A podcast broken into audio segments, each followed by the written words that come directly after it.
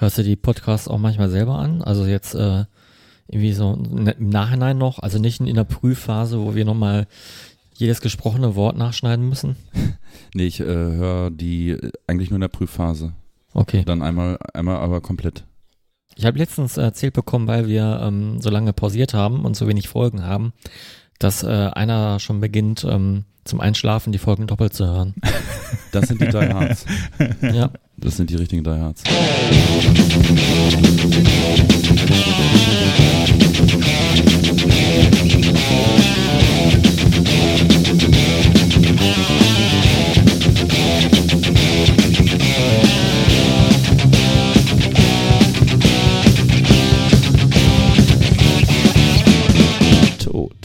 Steine. Scherben.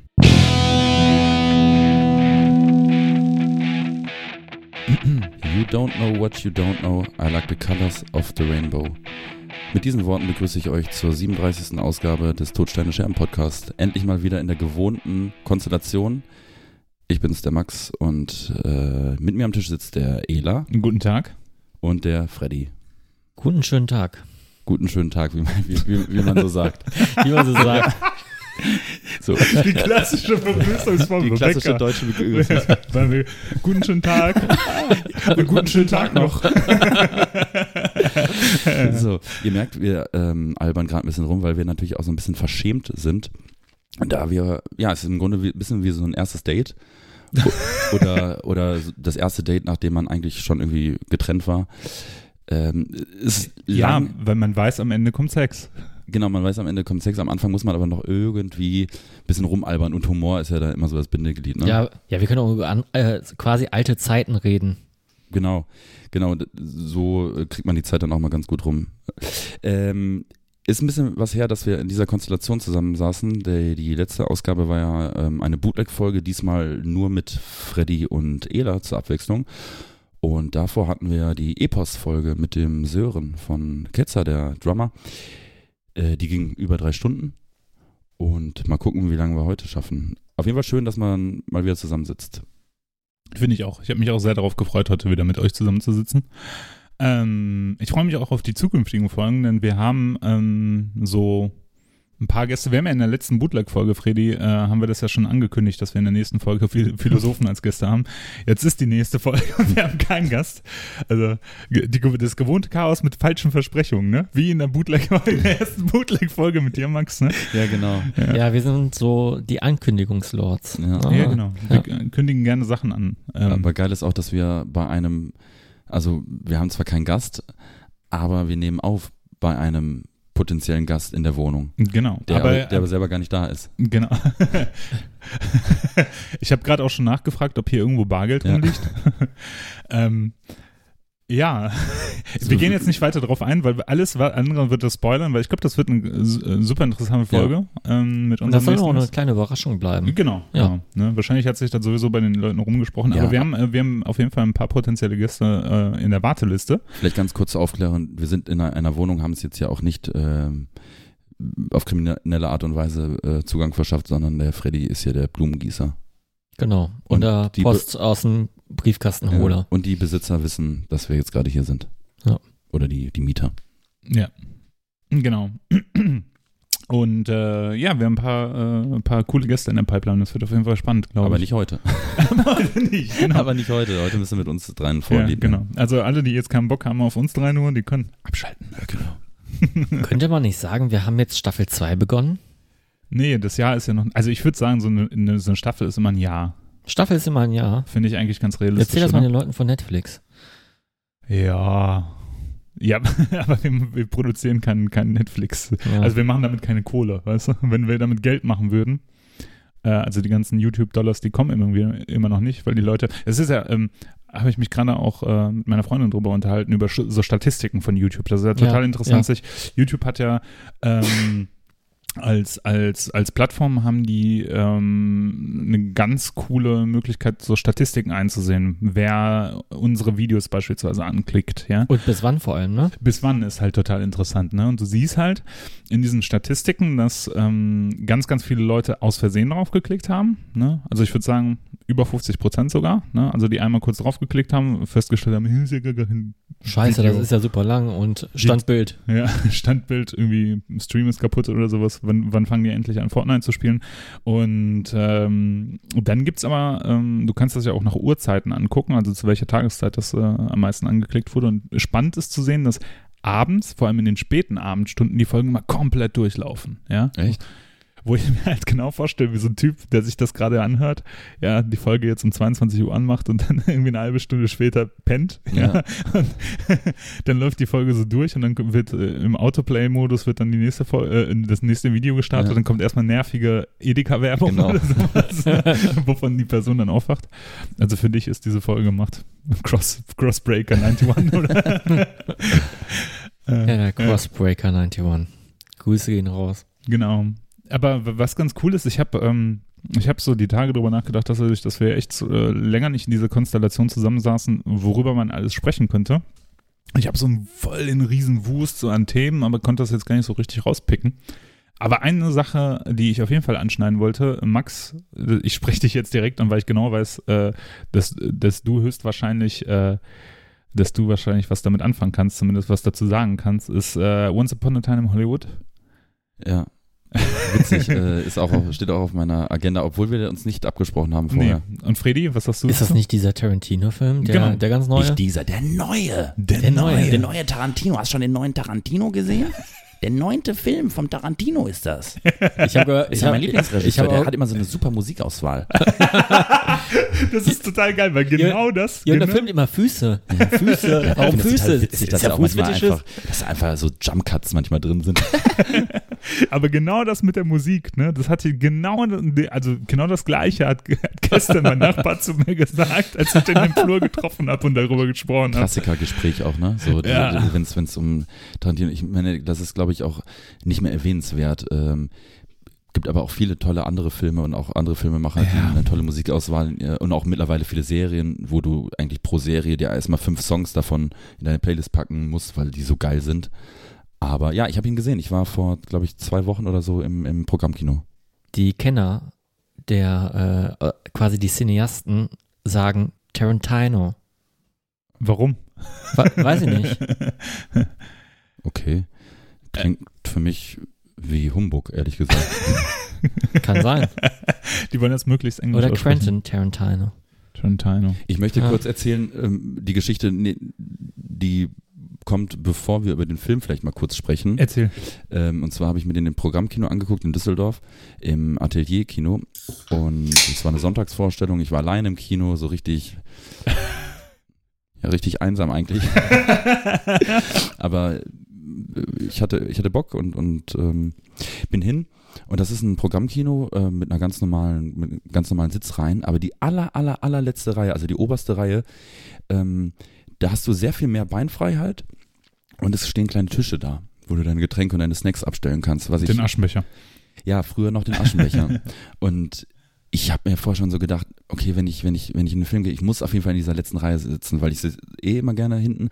Und ähm, ich weiß aber, das sind die begehrtesten Sitzplätze. Das heißt, sobald die sagen, es ist Einlass, rennen die Leute die Bude ein und äh, pflanzen sich alle in diese letzte Reihe. Aber wer möchte doch ganz hinten sitzen? Wer möchte diesen kleinen Bildschirm dann haben? Nee, Moment, also wir reden ja von einem Programmkino, jetzt nicht vom, vom Cinemax oder was, Okay. ne? Also das ist jetzt nicht, dass du da ein Opernglas brauchst. Auf Kleiner Saal. Genau, kleiner, kleiner gemütlicher Saal. Auf jeden Fall ähm, äh, ist auch so meine Be- Beobachtung, ich gehe ja oft in Programmkinos und ich glaube, du ja auch, Ela. Ähm, in Düsseldorf ist das häufig so, dass man so merkt, da gehen Leute ins Kino, die da gar nicht so oft hingehen. Das ist eher so als Happening. Ah, heute gehe ich mal in so ein kleines, schnuckeliges Kino irgendwie. Und die kriegen das irgendwie nicht so gebacken. Und die Leute, die da arbeiten, kriegen das auch irgendwie nicht so gebacken. Also es dauert alles irgendwie immer ewig, ewig, ewig lange. Und so war es auch diesmal. Ähm, vor mir stand jemand, der hat dann behauptet, also auch älteres Publikum, sag ich mal, so 50, 60 plus, und hat dann irgendwie behauptet, er hätte zu wenig Rückgeld bekommen und hat das dann nochmal äh, komplett nochmal nachgezählt. Und es gab auch nur einen Bediensteten, der da überhaupt äh, die, die, die Kinokarten verkauft hat. Und das hat sich alles so gezogen und, und irgendwann, kurz bevor ich dann drankomme, sagt halt dieser sag mal, der Vorsteher oder wie auch immer, der, der, der Saalvorsteher sagt dann, der Saal ist eröffnet, ne, der Saal ist geöffnet. Und ich denke mir, na toll, jetzt, bis ich meine Karte und mein, mein Bier habe, ähm, ist die letzte Reihe da bestimmt schon voll. Ich ähm, gehe in den Kinosaal und diese allerletzte Reihe, von der ich gerade gesprochen, gesprochen habe, die kann man nur von der linken Seite aus erreichen. Und der Kinosaal hat links und auch ganz rechts einen Eingang. Ich bin aber so links, bin also praktisch genau vor diesem Eingang zu dieser Reihe und sehe, dass da so drei, vier Leute saßen, aber weiter hinten noch einige Plätze frei waren. Insgesamt passen da vielleicht so zehn Leute nur hin. Und denke so, ah geil, da in die Ecke setze ich mich, dann bin ich genau mittig und habe meinen Tisch und alles ist schön. Lass mich raten, da ist über, jemand über den, den, den Platz aus der Reihe davor gestiegen, wie so ein Vollidiot. Freddy, du hast einen sehr guten Riecher. Äh, Das hätte ich auch gemacht. Kompliment. Ja, ja, weil du bist auch so ein, so ein dreister Mensch. Aber es war nicht ganz so schlimm. Es war vielleicht sogar noch, noch dümmer. Weil ich gehe halt rein und am Anfang der Reihe saßen halt Leute, das heißt, ich musste ganz hinten, wollte ich einen Platz nehmen. Und von der anderen Seite kommt eine Gruppe von fünf, sechs Leuten, so 50, 60 plus, und laufen entlang und sehen halt, ach scheiße, wir haben ja den falschen Eingang genommen, wenn wir in die letzte Reihe wollen. Jetzt müssen wir einmal rumlaufen. Und was macht dieser eine Typ? Der wirft die Jacke. Nee, stellt sein Bier so, also hängt sich so über diese Balustrade und, und, und stellt so sein Bier auf den Tisch, so, so bunk. Und, und ich stehe ja schon. Wie ein Handtuch. Ja, wie ein pass auf, Handtuch pass im auf, Urlaub. Pass auf, und ich stehe ja schon also auf dem Weg zu, zu diesen Plätzen und denke so, naja, was soll ich machen? Soll ich mich jetzt da hinsetzen? Ich konnte ja nicht absehen, wie viele Leute das jetzt genau sind, wie viele Plätze da noch frei sind. Ich wollte jetzt auch nicht mitten in so einer Gruppe von fremden Leuten sitzen. Und habe dann gedacht, ja gut, es bringt jetzt nichts, da durchzulaufen, mich hinzusetzen und dann mit denen noch zu diskutieren. Irgendwie, da habe ich keinen Bock drauf, ist mir zu blöd. Ich will einfach nur, ich will jetzt auch keine Kommunikation mit Menschen haben, ehrlich gesagt. Naja, und dann habe ich diesen, diesen Mann fokussiert und habe gesagt, Entschuldigung, möchten Sie dort sitzen? Und er, er war auch so ein bisschen peinlich berührt, weil er sich auch dachte, naja, ist ein bisschen peinlich, ist es schon, dieses Bier da so hinzustellen, so sich so da drüber zu lehnen. Und er sagte, ja. Und, und, und ich sage halt, ja, gut, nächstes Mal nehme ich dann mein Handtuch mit, dann weiß ich halt auch Bescheid. Ne? und neben mir, ein Typ, der, der vorne in der Reihe saß, hat sich übelst kaputt gelacht. Ne? Also ich habe gedacht, der Joke ist so okay, ne? aber, der, aber, aber der Typ fand den halt mega gut. Und, äh, und dann habe ich gesagt, ja, dann viel Spaß hier nach Ihnen. Und dann ist diese ganze Gruppe von 50, 60-Jährigen an mir vorbeigelaufen und der eine meinte dann noch zu mir so, sollte wahrscheinlich so ein Spaß sein. Ja, wir sind halt in Deutschland, ne? Und dann gesagt, ja, vielen Dank, dass Sie mich daran erinnern. ja, das ist so ein bisschen meine kleine Vorgeschichte zu meinem Kinobesuch. Aber weißt du, was du hättest machen müssen? Du hättest einfach nur mal ähm, deine Brille, die du bist ja Brillenträger, du hättest die irgendwie so, so, so, so eine Jackentasche haben müssen und dann einfach so ganz stumpf hinlaufen, als hättest du das Bier nicht gesehen und dann, wenn du die setzt, einfach dann, dann die Brille erst aufziehen. So, oh, Entschuldigung, äh, Ja, hätte ich auch machen können, nur dann stehen dann fünf, sechs Leute vor mir und sagen so, äh, das passt jetzt aber nicht und äh, also können Sie vielleicht oder, äh, also weißt du so, ich hatte Ja, erst ja. gar keinen Bock auf diese Situation. Wenn ich jetzt so ein, so ein dreister Mensch gewesen wäre und darauf so sehr bestanden hätte, hätte ich mich da ja auch hingesetzt und ja, man, mö- ja, man möchte auch seine Ruhe haben. Man kann ja auch dieses Ding, das kennt ihr ja vielleicht auch von so Leuten, die dann einfach nicht reagieren. Also die, du wirst dann Ja, angesprochen, ja, ja. Entschuldigung, Sie, Sie sitzen da gerade auf meinem Platz oder wie auch immer und die Leute tun so, als wenn sie dich nicht hören würden und gucken einfach so ins Leere. Und das kann ich leider nicht, da bin ich, äh, bin ich nicht gut drin, da, da fange ich sehr schnell an zu schwitzen. Okay. Aber äh, warum hinten sitzen? Das macht doch eigentlich gar keinen Sinn. Ich sitze immer gerne äh, relativ weit hinten. ja. Ähm, ich mag das, äh, ich, ich, bin ja weitsichtig, das heißt, ähm, Mm, okay. das, so sehe ich glaube ich auch am besten. ja. Und ich habe immer noch so dieses, dieses Trauma, dass man irgendwann mal in so einem UCI-Kino in irgendeinem Film war und dann gab es halt nur noch irgendwie in der ersten Reihe Plätze Ja, und, und man hat irgendwie so eine Nackenstarre bekommen, weil man irgendwie Mhm. immer so hochgucken musste. Und deswegen, gerade diesen kleinen Sälen sitze ich immer sehr gerne hinten, weil da habe ich immer so einen schönen, geilen Überblick. Und man umgeht ein Problem, und das ist ja mein allergrößtes Problem in Kinos, die Rückenlehnentreter. Ach so, ja. Hm. Ich, egal in welchem Film ich bin, wenn hinter mir jemand sitzt, safe, tritt der in regelmäßigen oder auch unregelmäßigen Abständen so gegen die Rückenlehne und das macht mich kirre. ja okay. Also da könnte ich Okay. ausflippen. Also ich finde, ich finde, ich war auch ein, äh, ein großer Verfechter von ganz hinten sitzen. Mittlerweile aber nicht mehr, weil ich mir denke, dass äh, der Surround Sound so ausgelegt ist, dass du ja eigentlich in der Mitte den besten Sound haben solltest. Mhm. Mhm, Und deswegen- auch. Deswegen, also ich sitze nicht ganz mittig, aber so im hinter, hinteren Mittel. So, weißt du, das, das finde ich halt am angenehmsten. Mache ich irgendwie. mittlerweile auch, vor allem in den größeren Sälen. Ich Ja. habe mich dann ja auch so ein bisschen dann weiter vorne gesetzt, weil es gab dann noch diese, diese, ich habe mich dann sogar relativ links äh, versetzt, linksbündig, linksorientierend, wie auch immer. Äh, da gab es nämlich so, so Pärchensitze, auf dem ich dann alleine saß. ja, wollen wir kurz Hast du deine Jacke daneben gelegt wenigstens oder so? meine Jacke und meine Tasche, in der ich mein eigenes Getränk auch hatte. Wenn jemand vorbeigekommen ist. Mein, meine Freundin kommt gleich. Ja. Die ist gerade nur pink. genau. Es war relativ leer, also es waren echt nur so 20 äh, Leute oder 30 Leute im, im Saal Mhm. und größtenteils äh, um einiges älter als ich, muss ich sagen. Mhm. Ähm, wo wir gerade über Tarantino gesprochen haben und ähm, ähm, hier von wegen, hast du den neuen Tarantino gesehen und bla und blub. Das ist, glaube ich, für viele Leute so die erste und äh, die populärste Möglichkeit, mal im Kino außerhalb von Hollywood-Filmen zu sehen. Also weißt du, so mit, mit Stilmitteln außerhalb von typischen Hollywood-Stilmitteln. Genau. Mhm. Und deswegen beziehen sich ja so viele Leute da drauf, ne? Ja. dass man das außerhalb vom populären Kino sowieso immer sieht. Das ist denen ja gar nicht so bewusst. Genau. Ne? Das ist halt der springende Ja, das, Genau, ist, weil das, das ist für die die wahre Filmkunst. Weil, Ja, genau, ja, weil der genau. ist populär, ist ja auch eine, ähm, so eine, so eine popkulturelle Figur, ja. ähm, Tarantino, und ist halt auch ein greifbarer Typ, weil ganz ehrlich, was er ja geschafft hat, ist ja eine Sache, die ja sonst nur wirklich mehr so Filmfreaks dann, dann haben, dass die sagen, ach, der neue XY-Film kommt raus. ja, weißt ja. du, wie viele, von wie vielen Regisseuren äh, sagt man das, ne? Also so der, der neue, keine Ahnung, äh, Ja. der, der neue Cohen vielleicht, äh, so. Ja. Kommt vielleicht noch dran, aber so, so wirklich so, dass du sagst, so, das ist so in der Mitte der Gesellschaft angekommen, Ja. ähm, ohne dass du jetzt ein krasser Filmfreak bist, zu sagen, Ja, der neue Tarantino, so, ne? Der neue, Ja, wie Obwohl viele? Nolan, das könnte auch schon die ja, aber es gibt meiner Meinung nach nur eine Handvoll, also wirklich. Ja, ja, das ist so, das kannst du wirklich, also Cameron, ne, kannst Ja. du halt irgendwie sagen, dann irgendwie, woran ich immer denke, ist Shia LaBeouf, ich weiß aber auch gar nicht warum. Aber als, als, als Artist dann und nicht als äh, Regisseur. Ja, genau, wenn Ja. ne, der, der, neue, der neue Shia LaBeouf kommt irgendwie raus oder sowas, ne. Also, Das habe ich schon häufiger Echt? gehört. Krass. irgendwie. Nee, das, das ich- wo ich mir halt immer denke, nicht. ey, das ist doch jetzt nicht, ne. Naja, ähm, genau, die Cohen-Filme, ne, und Ja. dann halt Tarantino und was kommt noch? Boah, das war es eigentlich auch schon, Ja, in ne? Deutschland ist das dann vielleicht so ein bisschen so Fatih Akim. Ja, so, Fatih aber- Akin. Aber es, wie gesagt, das hat er dann auf jeden Fall geschafft, dass Ja. es dieser, dieser Megakult, der um, um, um seine Person entstanden ist. Ja, sollen wir mal ganz kurz ähm, über den Film sprechen? Ja, kurz ist gut gesagt, ne? Der ist ja dreieinhalb Stunden lang Ne, oder zweieinhalb. so. Echt? Ja. Hat sich Der- anders angefühlt. Der, der, der Hateful Eight, der war ja so, glaube ich, also der Okay. Film davor, der Ja. ging, glaube ich, dreieinhalb Stunden. Der ging jetzt nur zweieinhalb Stunden. Hm. Und, das ist, und ist die Kinoversion nicht sogar noch die kürzere Version? Soll nicht auf Netflix noch so, sag ich mal, die Langversion mit äh, zusätzlichen Szenen rauskommen?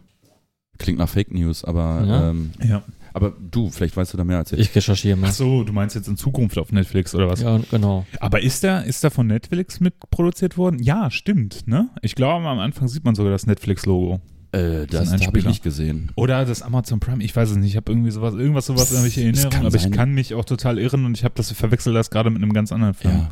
Ist auch, ist auch wurscht. Äh, die vierstündige Fassung von Once Upon a Time äh, in Hollywood soll Miniserie werden. Ah, okay. okay. Okay, Alles Ja. klar. ja. Aber kann ich mir gut Finde vorstellen. find ich eine super Idee, ehrlich ja, gesagt, gerade. finde ich auch, finde ich auch. Ähm, ja, Ella, erzähl mal kurz was zum, zum Film. Ich fand, also äh, kurz zusammenfassend fand ich den äh, echt sehr unter, unterhaltsam. Also ähm, ich habe im Eingangs von vielen gehört, die den richtig scheiße fanden, sogar gesagt haben, also, ich- also entweder ich verstehe ihn nicht oder ich finde ihn einfach stinklangweilig.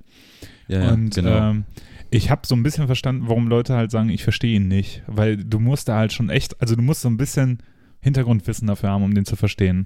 Äh, Schadet nicht. Ja, Schadet genau. auf jeden Fall nicht. Aber ich finde auch, nur mal ganz kurz, also man muss auch nicht immer einen Film verstehen, damit er Sinn macht. Also, Genau. also ein Film ist auch einfach nur mal. Oder damit er unterhaltsam ist. Ja, genau. Darum geht's ja eher, ne? Ja. Also du kannst ja gut erhalten sein, ohne dass du jetzt äh, alles verstehst, was damit für Anspielungen drin an vorkommen oder was die große Grundstory ist. Ne? Hm. Ja, also die ist, glaube ich, immer diese Erwartungshaltung so, okay, nach 45 Minuten müsste jetzt so langsam, aber jetzt so, Ja. äh, ne, also alle eingeführt sein, alle Charaktere, bla. Mhm. Und jetzt müsste ja das kommen, jetzt müsste, das ist ja dieses, dieses Schema. Und ich glaube, die, diese Leute sagen dann auch häufig dann bei solchen Filmen, also ich habe den nicht kapiert, Mhm. Mhm. kapier ich nicht. Glaub ich nicht. Und äh, im Grunde gab es da ja auch nichts zu kapieren in dem Sinne. Ja, was ist denn die Grundstory? Ich, ich habe ihn noch nicht gesehen. Also, Ja. Ich weiß nicht, soll ich erzählen? Ja, erzähl du mal. Ja, es, es geht um einen, äh, äh, um einen äh, abgehalfterten, in Anführungsstrichen, Schauspieler, der äh, Western dreht in den USA, in Hollywood. Und, äh, und sein Buddy, das ist halt äh, sein, sein Stuntman, der aber so mittlerweile, also so in der, in der Filmgeschichte, aber nicht nur sein Stuntman ist, sondern so ein bisschen auch sein sein Freund fürs Kaufen. Also sein, sein Kumpel und der bezahlt ihn aber für Dienste, wie beispielsweise, dass der, was weiß ich, Sachen in seinem Haus repariert oder Ja. sowas. Ne? Also eine ganz, eigentlich, eigentlich eine total interessante äh, Beziehung, ne? Beziehung. Ja. Auch so eine, so eine ganz komische, weil es ist nicht so richtig professionell, es ist aber auch nicht so richtig freundschaftlich, habe ich so Nee. das Gefühl. Aber es ist auch nicht so, äh, nicht, nicht, nicht mega unsympathisch, aber auch Nee. nicht so, dass man denkt so, ach, das ist aber herzzerreißend. Also das ist irgendwie, so ein bisschen erinnert mich das an so eine Beziehung zwischen, also zwischen einem Booker und Musikern oder einem Rodeo und Musikern. mhm. So, weißt Ja, du, die, das ist schon kumpelhaft, man säuft schon nach Ja, den äh, genau. Konzerten gemeinsam, aber irgendwie so. aber die, die, die Verhältnisse sind schon irgendwo klar, ne? ja, ja, genau. Die Verhältnisse sind schon klar, genau. Und ähm, im Prinzip geht es ein bisschen darum, wie, wie dieser abgehalftete Schauspieler, dessen Namen ich leider vergessen habe, Also gespielt von Leonardo DiCaprio. Leonardo von, äh, von Caprio, Leonardo DiCaprio, ähm, wie der halt äh, äh, in, in Hollywood versucht, äh, Fuß zu fassen bei großen Schauspiel, äh, bei, bei großen äh, Regisseuren. Und wie er versucht halt irgendwie in Hollywood außerhalb dieser Rolle des, des Cowboy-Villains irgendwo aufzutreten. Ähm, und das halt eigentlich nicht schafft. Er kriegt ein Angebot, dass er nach Europa gehen soll. Das macht er dann auch und äh, wird dann halt in Europa großer, großer Spaghetti-Western-Star.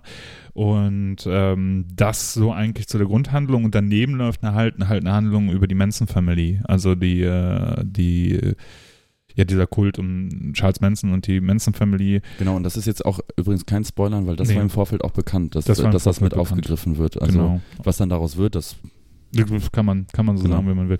Genau, und äh, das führt am Ende, also wirklich ganz, ganz, ganz, ganz am Ende, es gibt zwischendurch so eine Überschneidung dieser, dieser Geschichten und dann ganz am Ende gibt es eine Auflösung, wie die beiden Geschichten sich zusammenfinden. Ja. Aber es ist, es ist eigentlich, ist es eine Geschichte über einen Schauspieler und seinen Wunsch, großer Schauspieler zu werden. Und es ist ein Film über äh, Hollywood Ende der 70er genau, Jahre. genau. Ähm, du siehst ja den einen oder anderen Star. Man kann ja auch dazu sagen, dass es auch das ist kein, kein Spoiler, dass äh, Roman Polanski mit seiner Lebensgefährtin oder Frau Sharon Tate Schön Date, äh, ja. dann ähm, das sind die Nachbarn von Leonardo DiCaprio, dessen Rollennamen wir jetzt gerade nicht wissen.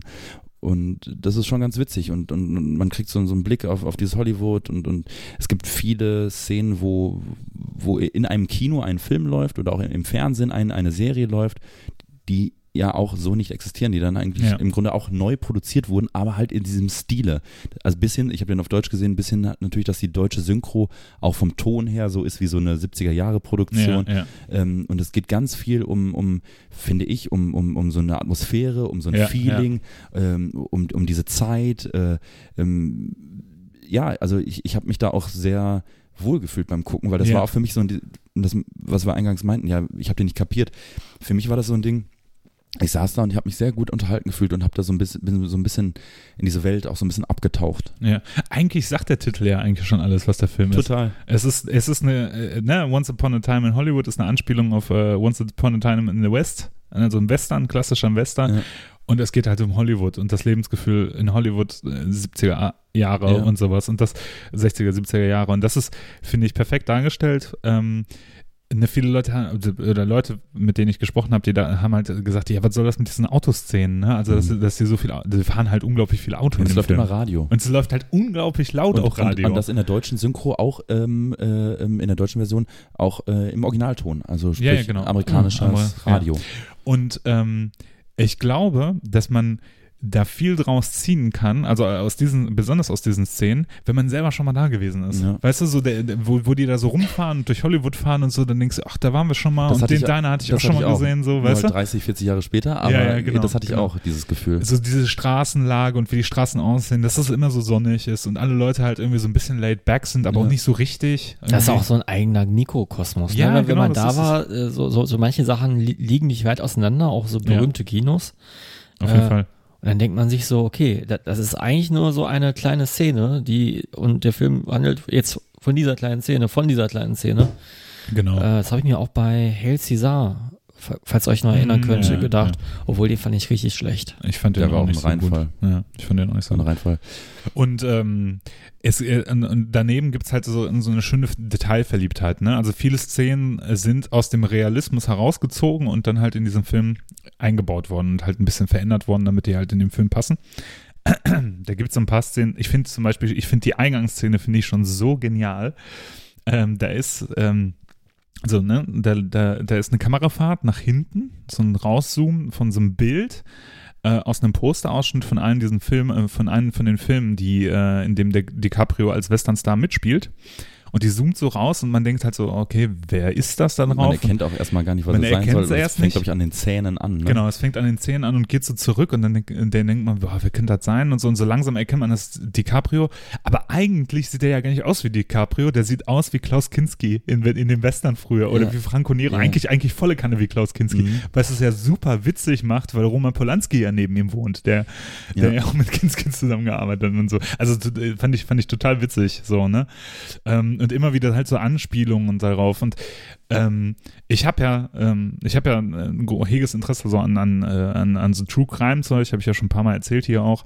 Und ähm, da gibt's eine Szene, soweit kann man spoilern, weil das eigentlich ja nichts über die, die, die, das Ende der Geschichte äh, sagt, aber da trifft, da geht der, äh, diese, dieser, dieser ähm, Buddy von dem, von dem Dica DiCaprio geht Ja, da gespielt auf, von Brad Pitt. von Brad Pitt, geht äh, zur Span Ranch. Und die gab es ja wirklich. Das war Mhm. ja echt so. Ne? Das war eine Filmranch, also für Filme gemacht, gebaut.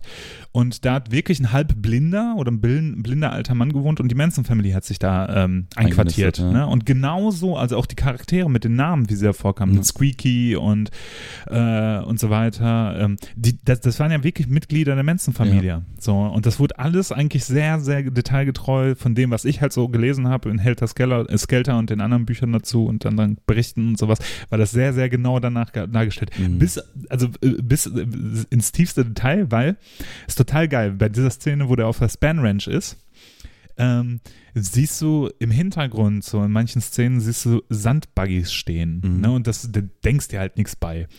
Aber Manson hatte als so eine Faszination zu Sand, Sandbuggies. Und Das, der das wollte, war so sein Ding, ja. das war sein Ding. Und die haben halt alte Autos ge geklaut und gekauft und sowas und haben halt Sandbuggies daraus gemacht. Und die stehen halt im Hintergrund. Es wird gar nicht drauf eingegangen. Es ist auch gar nicht im Fokus der Szene, aber es ist halt geil, dass Ja. die im Hintergrund stehen, weil es halt so, so, so, so ein witziges Detail ist.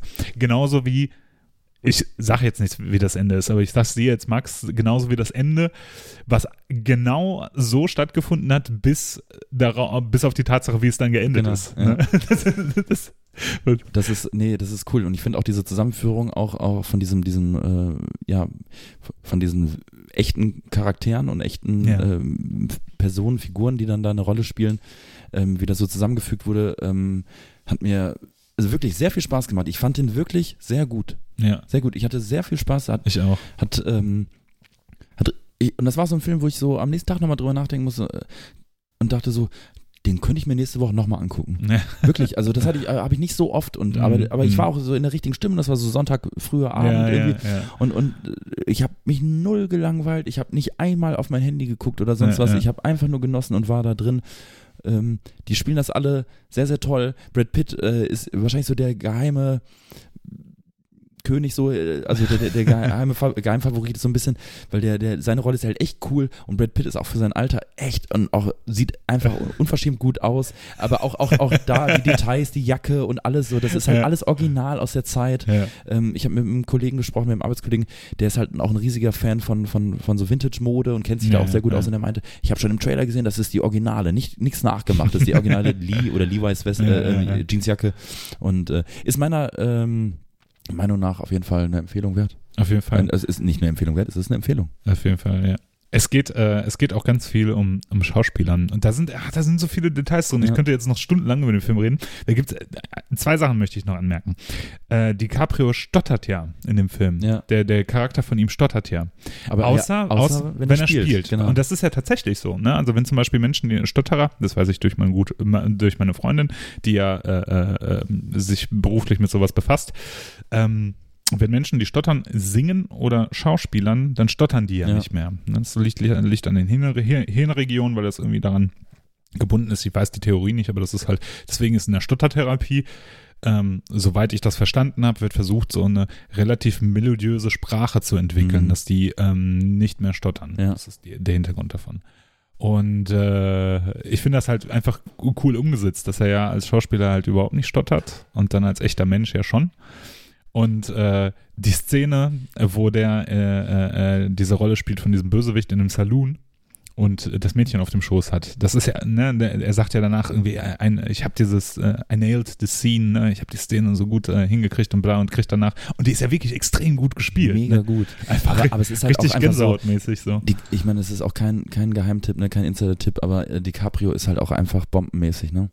Also ich, ähm, das ist so, äh, gehört zu den Schauspielern, nennen wir mal einen schlechten Film mit ihm.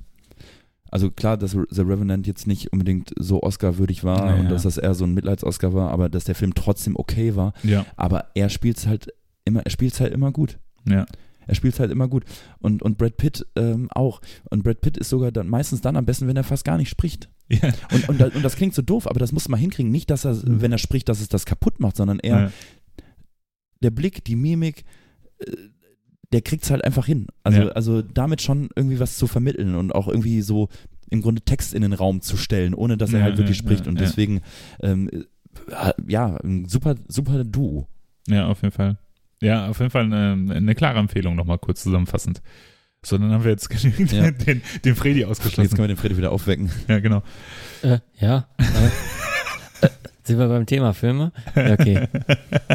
Hast du denn was zum Filmthema oder zu äh, Serienthemen irgendwie zu, Ähm, zu wo wir gerade über Charles Manson äh, kurz Hm. geredet haben, ich habe die letzte Staffel von Mindhunter gesehen. ah, die- Und, Hab ich noch äh, nicht gesehen. Ich musste so oft an. Ja, ich, ja, ich musste, ich musste auch oft an den Eder denken. ja, ich auch total, weil ich dachte, weil, weil ich dachte bei jedem. Äh, willst du vielleicht mal kurz erzählen, so grob, was, worum es in dieser Ja. Serie überhaupt geht? Mindhunter jetzt mittlerweile schon in der dritten Staffel geht. Zweite. Äh, zweite? Ist das die zweite? Zwei Staffeln. zweite. ja, okay. ja. Ja, dann dann habe ich Quatsch geredet. Ähm, nee, Mindhunter geht um äh, die Anfänge des ähm, FBI, nämlich der Abteilung für Verhaltensforschung. Und äh, das war so in den 60er Jahren, da haben sie quasi angefangen, ähm, 70er Jahre, ne? oder 70er, Ich, die Serie spielt doch in den 70er Jahren. Ende 60er, Anfang 70er würde ich jetzt mal tippen. Ja, ist auch nicht so, So. wichtig. Genau, und ähm, Das sind ja nur zehn Jahre. Die haben, haben halt äh, heraus, herausgefunden, dass, ähm, wie wir nun alle mittlerweile wissen, durch äh, viele Folgen Todstände Scherben, dass Serienmörder ähm, einheitliche Merkmale ähm, haben können. Und ähm, was, sage ich mal, frühkindliche Prägung angeht oder Mordverhalten oder, sag ich mal, ähm, wie sie so einen Tatort hinterlassen oder wie sie ihre ähm, Opfer aussuchen. Genau, da gibt's ein, meistens ein Muster und äh, die Serie schafft es, sag ich mal, diese wissenschaftlichen äh, belegten Fakten ja irgendwie so ein bisschen zu veranschaulichen. In, in, ja, und das sag ich mal nicht so plastisch. Also die, die Morde werden gar nicht mal so ausführlich dargestellt oder die sind ja meistens dann schon irgendwie geschehen. Ja. Und das ist ja das äh, total in, in, Interessante an dieser Serie, dass diese Serie eigentlich äh, um die Arbeit danach geht. Ja. Ja? Ja, die interviewen halt ähm, extrem viele ähm, Serienkiller, die halt auch, ähm, naja, bekannt sind. Also der Ela kann wahrscheinlich zu jedem dieser einzelnen Typen wahrscheinlich die Biografie ähm, auf, auf, auf, aufsagen. Korrekt. Für, für, für mich äh, als jemand, der sich für dieses Thema noch nie, noch nie interessiert hat, aber nicht, weil ich es scheiße finde, sondern weil ich einfach nie diese Berührungspunkte hatte. Also es war nie dieser Punkt, dass ich irgendwie eine Band gehört habe oder irgendein Buch gelesen habe, was mich dann irgendwie so angefixt hat. Das gab es halt nie. Deswegen ist das für mich komplettes Neuland. Und es ist ja interessant, dass ja ab der ersten Staffel ähm, wird ja immer so darauf hingearbeitet, ja, Mhm. und bald haben wir, äh, es heißt dann immer, es schwebt immer so im Raum, ja, und meint ihr, wir kommen irgendwie an ein Interview dran mit dem Manson? So, und das wird ja immer so weitergesponnen. Wo das dann hinführt, lassen wir mal dahingestellt. Mhm. Aber es viele, viele bekannte ähm, Serienkiller, also diese werden da ähm, behandelt und, und auch, auch diese, diese Rahmenhandlung mit dem, ich, ich weiß nicht, ja, das kann, kann, ist kein Spoilern, weil der wurde erst ja viel, viel, viele, viele Jahre später äh, gefasst äh, mit dem BTK. Äh, Dennis. Rader. Hm. Genau, der dann immer ähm, ja in so einer in so einer Parallelhandlung irgendwie so ein bisschen so Ja. gezeigt wird, aber der nie in Berührung kommt mit den Hauptdarstellern, weil so viel kann man ja vorwegnehmen, dass der, glaube ich, 2004 oder so erst ähm, Nee, so lange ist das nicht. gef äh, gefasst wurde, äh, nachdem er ähm, schon äh, Jahre, Jahrzehnte vorher schon ähm, sein Unwesen getrieben hat. Und ich mag die Serie echt. Ja, Also die, ich ist, äh, die ist vor allem dadurch interessant, dass sie hier so eine düstere Grundstimmung hat und irgendwie ähm, ist halt ähm, auch keine gute Laune-Serie, so ähnlich wie Ozark. Aber im Gegensatz zu, äh, zu Ozark ist es so ähm, nicht sehr bedrückend, weil ähm, diese Morde, die, die sind halt schon geschehen. Es geht um die um das Aufarbeiten. Ich finde schon, dass das so eine gewisse düstere Stimmung hat, aber jetzt nicht so. Es ist irgendwie, also ich muss sagen, die erste Staffel habe ich damals so ein bisschen nebenbei geguckt und fand Mhm. die in Ordnung und die, die, die auch gerade wieder für so eine Netflix-Produktion war das jetzt mal eine der besseren Serien, die man auch gut gucken konnte. Die, es ist nicht zu platt und, und die Schauspieler können auch ein bisschen was und so. Aber ich muss sagen, als ich jetzt die zweite gesehen habe, da habe ich nochmal gedacht, boah, scheiße, ich glaube, ich muss mir die erste nochmal angucken, weil die zweite äh, war dann wirklich so, dass ich dachte, oh, jetzt muss ich aber noch eine gucken. Das habe ich ja echt selten, dass ich bei einer Serie denke, ah, ich muss jetzt noch eine Episode, also da gibt es nicht so viele Serien. Also die meisten Serien werden bei mir ja nach ein, zwei Episoden eigentlich aussortiert, wenn sie nicht ta nichts Mhm. taugen. Aber, und da, da geht es gar nicht darum, dass in, der ersten zwei, in den ersten zwei Episoden schon Action passieren muss, sondern wenn ich schon in der ersten Episode merke, dass die Schauspieler einfach nichts können. Ja. Blickt ihr eigentlich, äh, wenn es auch um schauspielerische Leistung geht, beim Hauptcharakter durch? Also was ihn so antreibt oder äh, checkt ihr den? Also ich finde, äh, ich habe ich, Holden. ja, ne? ich habe nur die erste Staffel gesehen und die, ich glaube anderthalb Folgen von der zweiten Mhm. Staffel bis jetzt, weil ich noch nicht dazu kam. Und er ist ja schon ein seltsamer Typ. So ein bisschen Ja. was hat er ja vom Autisten. Ne? Ich weiß nicht, ob das auch nochmal irgendwie zum Thema wird, aber ich glaube halt, er hat schon so autistische Züge. Oder soll so dargestellt werden. Ne? ja, oder so Wobei halt gleich fanatisch irgendwie, ja, ne? also ich finde halt, äh, was ich halt einfach nicht mehr sehen kann, ist halt diese, ne, also dieser typische Charakter von dem Polizeichef, der super gute Fähigkeiten hat und eigentlich fast wie so ein Superheld ist, aber in Wirklichkeit ist der Autist. Ne? Hat man ja bei die Brücke gehabt, bei vielen von diesen Schweden-Krimis und sowas. Ne? Das ist ja so der Klassiker. Wenn du äh, eine, eine Mystery- oder eine Thriller-Serie machen willst, dann machst du den Hauptcharakter zu einer gebrochenen Figur durch Autismus. Ja. So, ne? Beziehungsunfähig und bla. Ja. So ein bisschen ist das ja bei meiner Tante auch.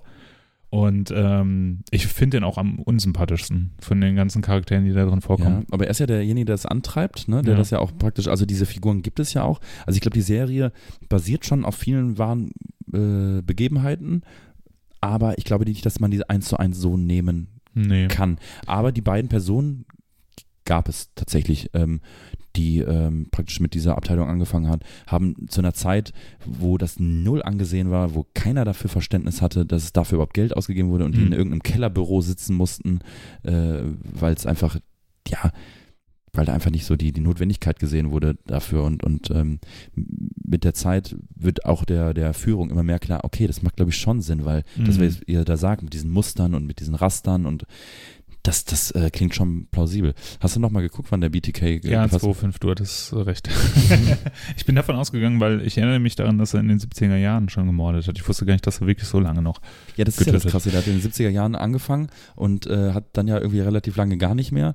Und dann irgendwann 2004, 2005 rum, dann nochmal dadurch wurde der dann erst nochmal gefasst. Sonst hätte man den bis heute nicht ge gefasst. Und äh, der ist ja auch nur gefasst worden, weil er tatsächlich unvorsichtig war, beziehungsweise doof war. Ja, aber, Ne, aber, aber dieses eine Mal nur, ne? Ja, der war ja, der war ja mediengeil. Ne? Also Ja. was, was ja viele, viele Serienkiller hatten. Es gab ja ein paar, die wurden ja nie erwischt, zum Beispiel den Zodiac Killer. Ne? Also den hat man ja, es gibt Vermutungen, wer das hätte sein können, Mhm. so, ne? Aber Zodiac, man weiß halt bis heute nicht so richtig, was es, wer das ist.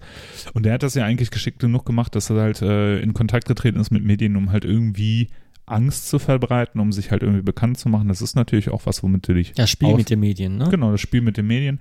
Und Dennis Rader, äh, Dennis Rader hat das ja im Prinzip auch gemacht. Der hat der Polizei ähm, Kassetten zugeschickt mit Fotos von Tatorten beziehungsweise von, von Morden. Ja.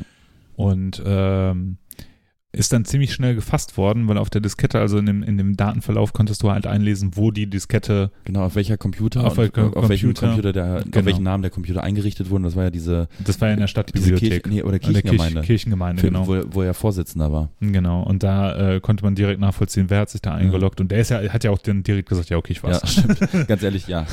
ja, was bringt das jetzt, ne? ja. Ähm, es gibt auf YouTube ähm, ähm, die komplette Gerichtsverhandlung, beziehungsweise sein Geständnis ist komplett auf YouTube. Das ist äh, um einen Blick, ich glaube, äh, Dennis Ra Rader ist halt nochmal ein ganz besonderer Killer gewesen, also ein ganz besonderer Mörder auch gewesen, ein ganz besonderer Krimineller, weil er äh, eine krasse Persönlichkeitsstörung hatte auf der einen Seite und dass da sehr, sehr deutlich wird. So, ne? Also der, der, der wirkt überhaupt nicht verrückt. Mhm. Und das macht ihn eigentlich so verrückt. Ja. Ne? Also der in dem Geständnis, ähm, äh, das kann man sich komplett auf YouTube, äh, wie gesagt, angucken. Ähm, da wird er halt zu jedem Mord, zu jedem, zu jedem Fall wird er halt befragt und soll halt sein Geständnis dazu ablegen und dann wird er halt auch vom, äh, ich weiß nicht von wem, vom Staatsanwalt oder so gefragt, wie, wie denn der Ablauf war, also was er gemacht hat. Ne? Und dann, und dann haben sie das und das gemacht, dann sagt er ja, genau, und dann habe ich so und so und so weiter. Ne? Und es ist, äh, es ist äh, beängstigend, nicht weil der Typ so beängstigend aussieht, weil er sieht ja einfach aus wie, wie, wie, ähm, Wie ein Dad. wie ein Dad oder wie so ein äh, Schul, äh, Schulhausmeister. Ja. Ähm, aber was beängstigend ist an der Szene, ist einfach, dass er das mit so einem Kalkül macht. Ne? Also und auch so nüchtern erzählt. Und es gibt eine Szene, also die, in, in, in dieser Gerichtsverhandlung, die ich äußerst eindrucksvoll finde und äußerst schockierend finde. Da, da wird er gefragt, ähm, wie er ähm, bei einem Mehrfachmord ähm, die Leichen ins Auto gepackt hat oder sowas. Irgendwie so. Ähm, und dann ähm, sagt er ja, und dann habe ich den genommen und den dann ins Auto gepackt. Und dann habe ich, nee, Moment, dann äh, überlegt er nochmal so. Und in dieser Szene siehst du ganz kurz, wie der so überlegt. Und der, das sieht aus, als ob der sich gerade versucht, irgendwie an so ein, so, so ein Kuchenrezept zu Mhm, erinnern. So weißt ja. du, ach ja, Mensch, wie war Ähm, das wie nochmal? war das nochmal? Äh, Genau, genau so. Zwei äh, Gramm Zucker. Und der rollt, rollt dabei so die Augen und äh, nickt so mit dem Kopf hin und her, wo du dir denkst, ey, du, hast gerade, du hast Menschen ermordet Ja. halt so, ne? Da sind Menschen gestorben wegen dir, wegen deiner sexuellen Triebe, Ja. so, ne? Und das ist halt, äh, das ist, das ist, finde ich, deswegen besonders eindrucksvoll. Ich finde das auch äh, hochfaszinierend bei der Serie, dass er so nochmal so in den Vordergrund gerückt wird, weil viele denken halt immer so Manson oder dann Mhm. sprechen die halt irgendwie von, was weiß ich, von äh, Manson, Dahmer, Ted, Ted Bundy, aber ich finde halt Was ist denn, denn das Besondere an Manson unter den Serienmördern? Dass er ja selber gar nicht gemordet hat. Ne? Weiß Ja. man nicht so richtig. Oder, es oder, gibt Vermutungen. aber dafür wurde er nicht verurteilt. Genau, ja, der, der, der Punkt ist halt, ähm, Manson, das, das so, bei Manson ist halt besonders faszinierend, dass er es halt Menschen dazu bringen konnte zu morden. Ne? Die Also, aus gutem Hause kamen, die, äh, Ja. die, die eigentlich damit nie, nicht in Berührung kamen, die, die in, praktisch in seiner Family, in seiner sektenähnlichen ähm, Mhm. ja, System gelebt haben, die mit, mit, mit Sex und, und, und psy- psy- psychischer Gewalt irgendwie äh, Ja. ähm, und mit Drogen Ja. äh, ja, Meister der Gehirnwäsche. bearbeitet wurden und äh, Ja, das ist, das ist nämlich ein interessanter Punkt, was du da sagst mit Meister der Gehirnwäsche. Da ähm, gibt es zwei Lager in der, in der Untersuchung vom, vom Manson-Fall. Also die einen sagen, der war äußerst intelligent und war äußerst manipulativ, ja. Die anderen sagen, der war ein Vollidiot und hatte halt einfach total viel Glück, ja. Der hat einen Nerv getroffen, sagst du. der hat einen Nerv getroffen, der war genau in der richtigen, also es, es gibt so zwei Lager. Die einen sagen halt irgendwie, der ist ein Vollidiot und der hat überhaupt keine Ende, der, der ist ein äh, Verrückter, der halt einfach auf die Welt losgelassen ist, äh, worden ist und dann zufällig genau den richtigen, am richtigen Zeitpunkt zur richtigen Zeit war. Und manche sagen halt, der war extrem, der war auch manipulativ, klar, ne? Aber dass er das nicht so berechnet gemacht hat, wie er es im Endeffekt gemacht hat. Die Gründe für die Morde sind ja auch absolut vollkommen bizarr, ne? Also der wollte ja den Rassenkrieg auslösen und wollte halt Schwarzen die Morde an Weißen anhängen. Das war ja der Hintergrund, warum er die, um das, um, um das große Helter Skelter, das große Durcheinander halt irgendwie ähm, zu, äh, äh, äh, zu forcieren. Und ähm, das ist halt so der springende Punkt, ne? Also Manson ist äh, deswegen interessant, weil das so populär, natürlich wegen Sharon Tate, ne? ganz klar. Ja. Deswegen ist das halt so spannend und so interessant, weil äh, es hat Hollywood im Herzen getroffen. So, ne? Also es hat äh, die Mhm. amerikanische Kultur getroffen. Das ist der springende Punkt, warum der Manson-Fall so interessant ist. Im äh, Anspieltipp, die Mucke von Manson, die ist echt super. also man, ähm, man erwartet nicht sowas, äh, nee, nee, man sowas, staunt schon irgendwie, ne? sowas Solides, ja. Hätte, Ja. hätte auch so ein, so ein Rocky Erickson-Typ Ja, werden können. Auf ja, jeden Fall. wisst ihr eigentlich, warum der, warum der so auf Musik stand? Warum? wa- Das war ja, das war ja, ist ja, manchmal wird Manson auch gerne mit Hitler verglichen, ja, weil er der nicht anerkannte Künstler war und Mhm. deswegen, deswegen gemordet hat. Ja, aber der, der, der Vergleich, ich wollte den schon ähm, vor ein paar Minuten bringen, als du gesagt hast, der hat den richtigen Nerv getroffen, ne? Ja. Ja, das, den Vergleich könnte man auch so ziehen, ne? Ähm, Ja, Ja. Ähm, schwierig. dass Manson nicht gut, dass Manson gute Musik gemacht hat, denkst nicht nur du, Freddy, und du, Max. Das dachten sich auch die Lemonheads. Kennt ihr die Lemonheads? Nee. Ähm, die kennt ihr bestimmt. Äh, die haben nämlich ein Mrs. Robinson Cover gespielt. Und das war ziemlich populär 1992. Mhm. Ja. Mrs. Robinson. Genau. Und die Lemonheads. Jesus loves you more than you will know. Genau, genau. Wohoho. Und ähm, die haben auf einem von ihren Alben, und zwar auf dem Creator-Album, auf dem äh, Warhol drauf abgelichtet ist, was auch schon irgendwie witzig ist, äh, haben, die haben nicht mal am Anfang Punkrock gemacht und halt richtigen typischen melodischen Hardcore. Und äh, in 88 kam das Album Creator rauf, auf und äh, raus und da drauf war ein Song von einem so Manson-Cover. Ach. Und äh, ähm, in den Credits ist es halt auch irgendwie, was weiß ich, ich, ich kann, den, kann den Wortlaut jetzt nicht mehr nachvollziehen, aber ich glaube, da stand irgendwie was von wegen, ja, Cover, äh, Cover von, von den größten Musiker aller Zeiten oder sowas. Mhm. Äh, du wolltest noch was zu äh, BTK erzählen. Ich habe dich unterbrochen. Ah, ich weiß es nicht mehr. Ich finde, BTK ist einfach ein spannender Fall. Also ich finde, äh, BTK steht übrigens, übrigens für Bind, Torture, Kill. Und das ist auch wieder interessant, wie kam es zu BTK? Er hat sich den Namen ja selber gegeben. Ja. Ne? All, anders Genau. als zum Beispiel andere Serienkiller, die ihren Namen so gekriegt haben. Genau, Er- von der Presse oder so. Ja. Ne? Nein, aber er wollte schon, so hat sich schon selber was aufgebaut, auch ein Logo erstellt. genau, der hat ein Logo Also erstellt. was so, was so junge Bandgründer auch machen, ne? Also Genau. ganz wichtig ist erstmal ein geiles Logo und äh, ein Image und äh, Name natürlich, klar, ganz und klar. Patches und T-Shirts. Und Patches und T-Shirts. Und, Und eine dann- Facebook-Seite. und dann irgendwann vielleicht auch mal einen Song rausbringen. Ja, eine MySpace-Seite erstmal. Ähm, ja, aber es gab, äh, das, ist, das ist wirklich ein Thema, da könnte ich äh, Jahre, Tage mitfüllen, weil ich das einfach sehr, sehr spannend finde und einfach spannend finde, auch was für Fälle.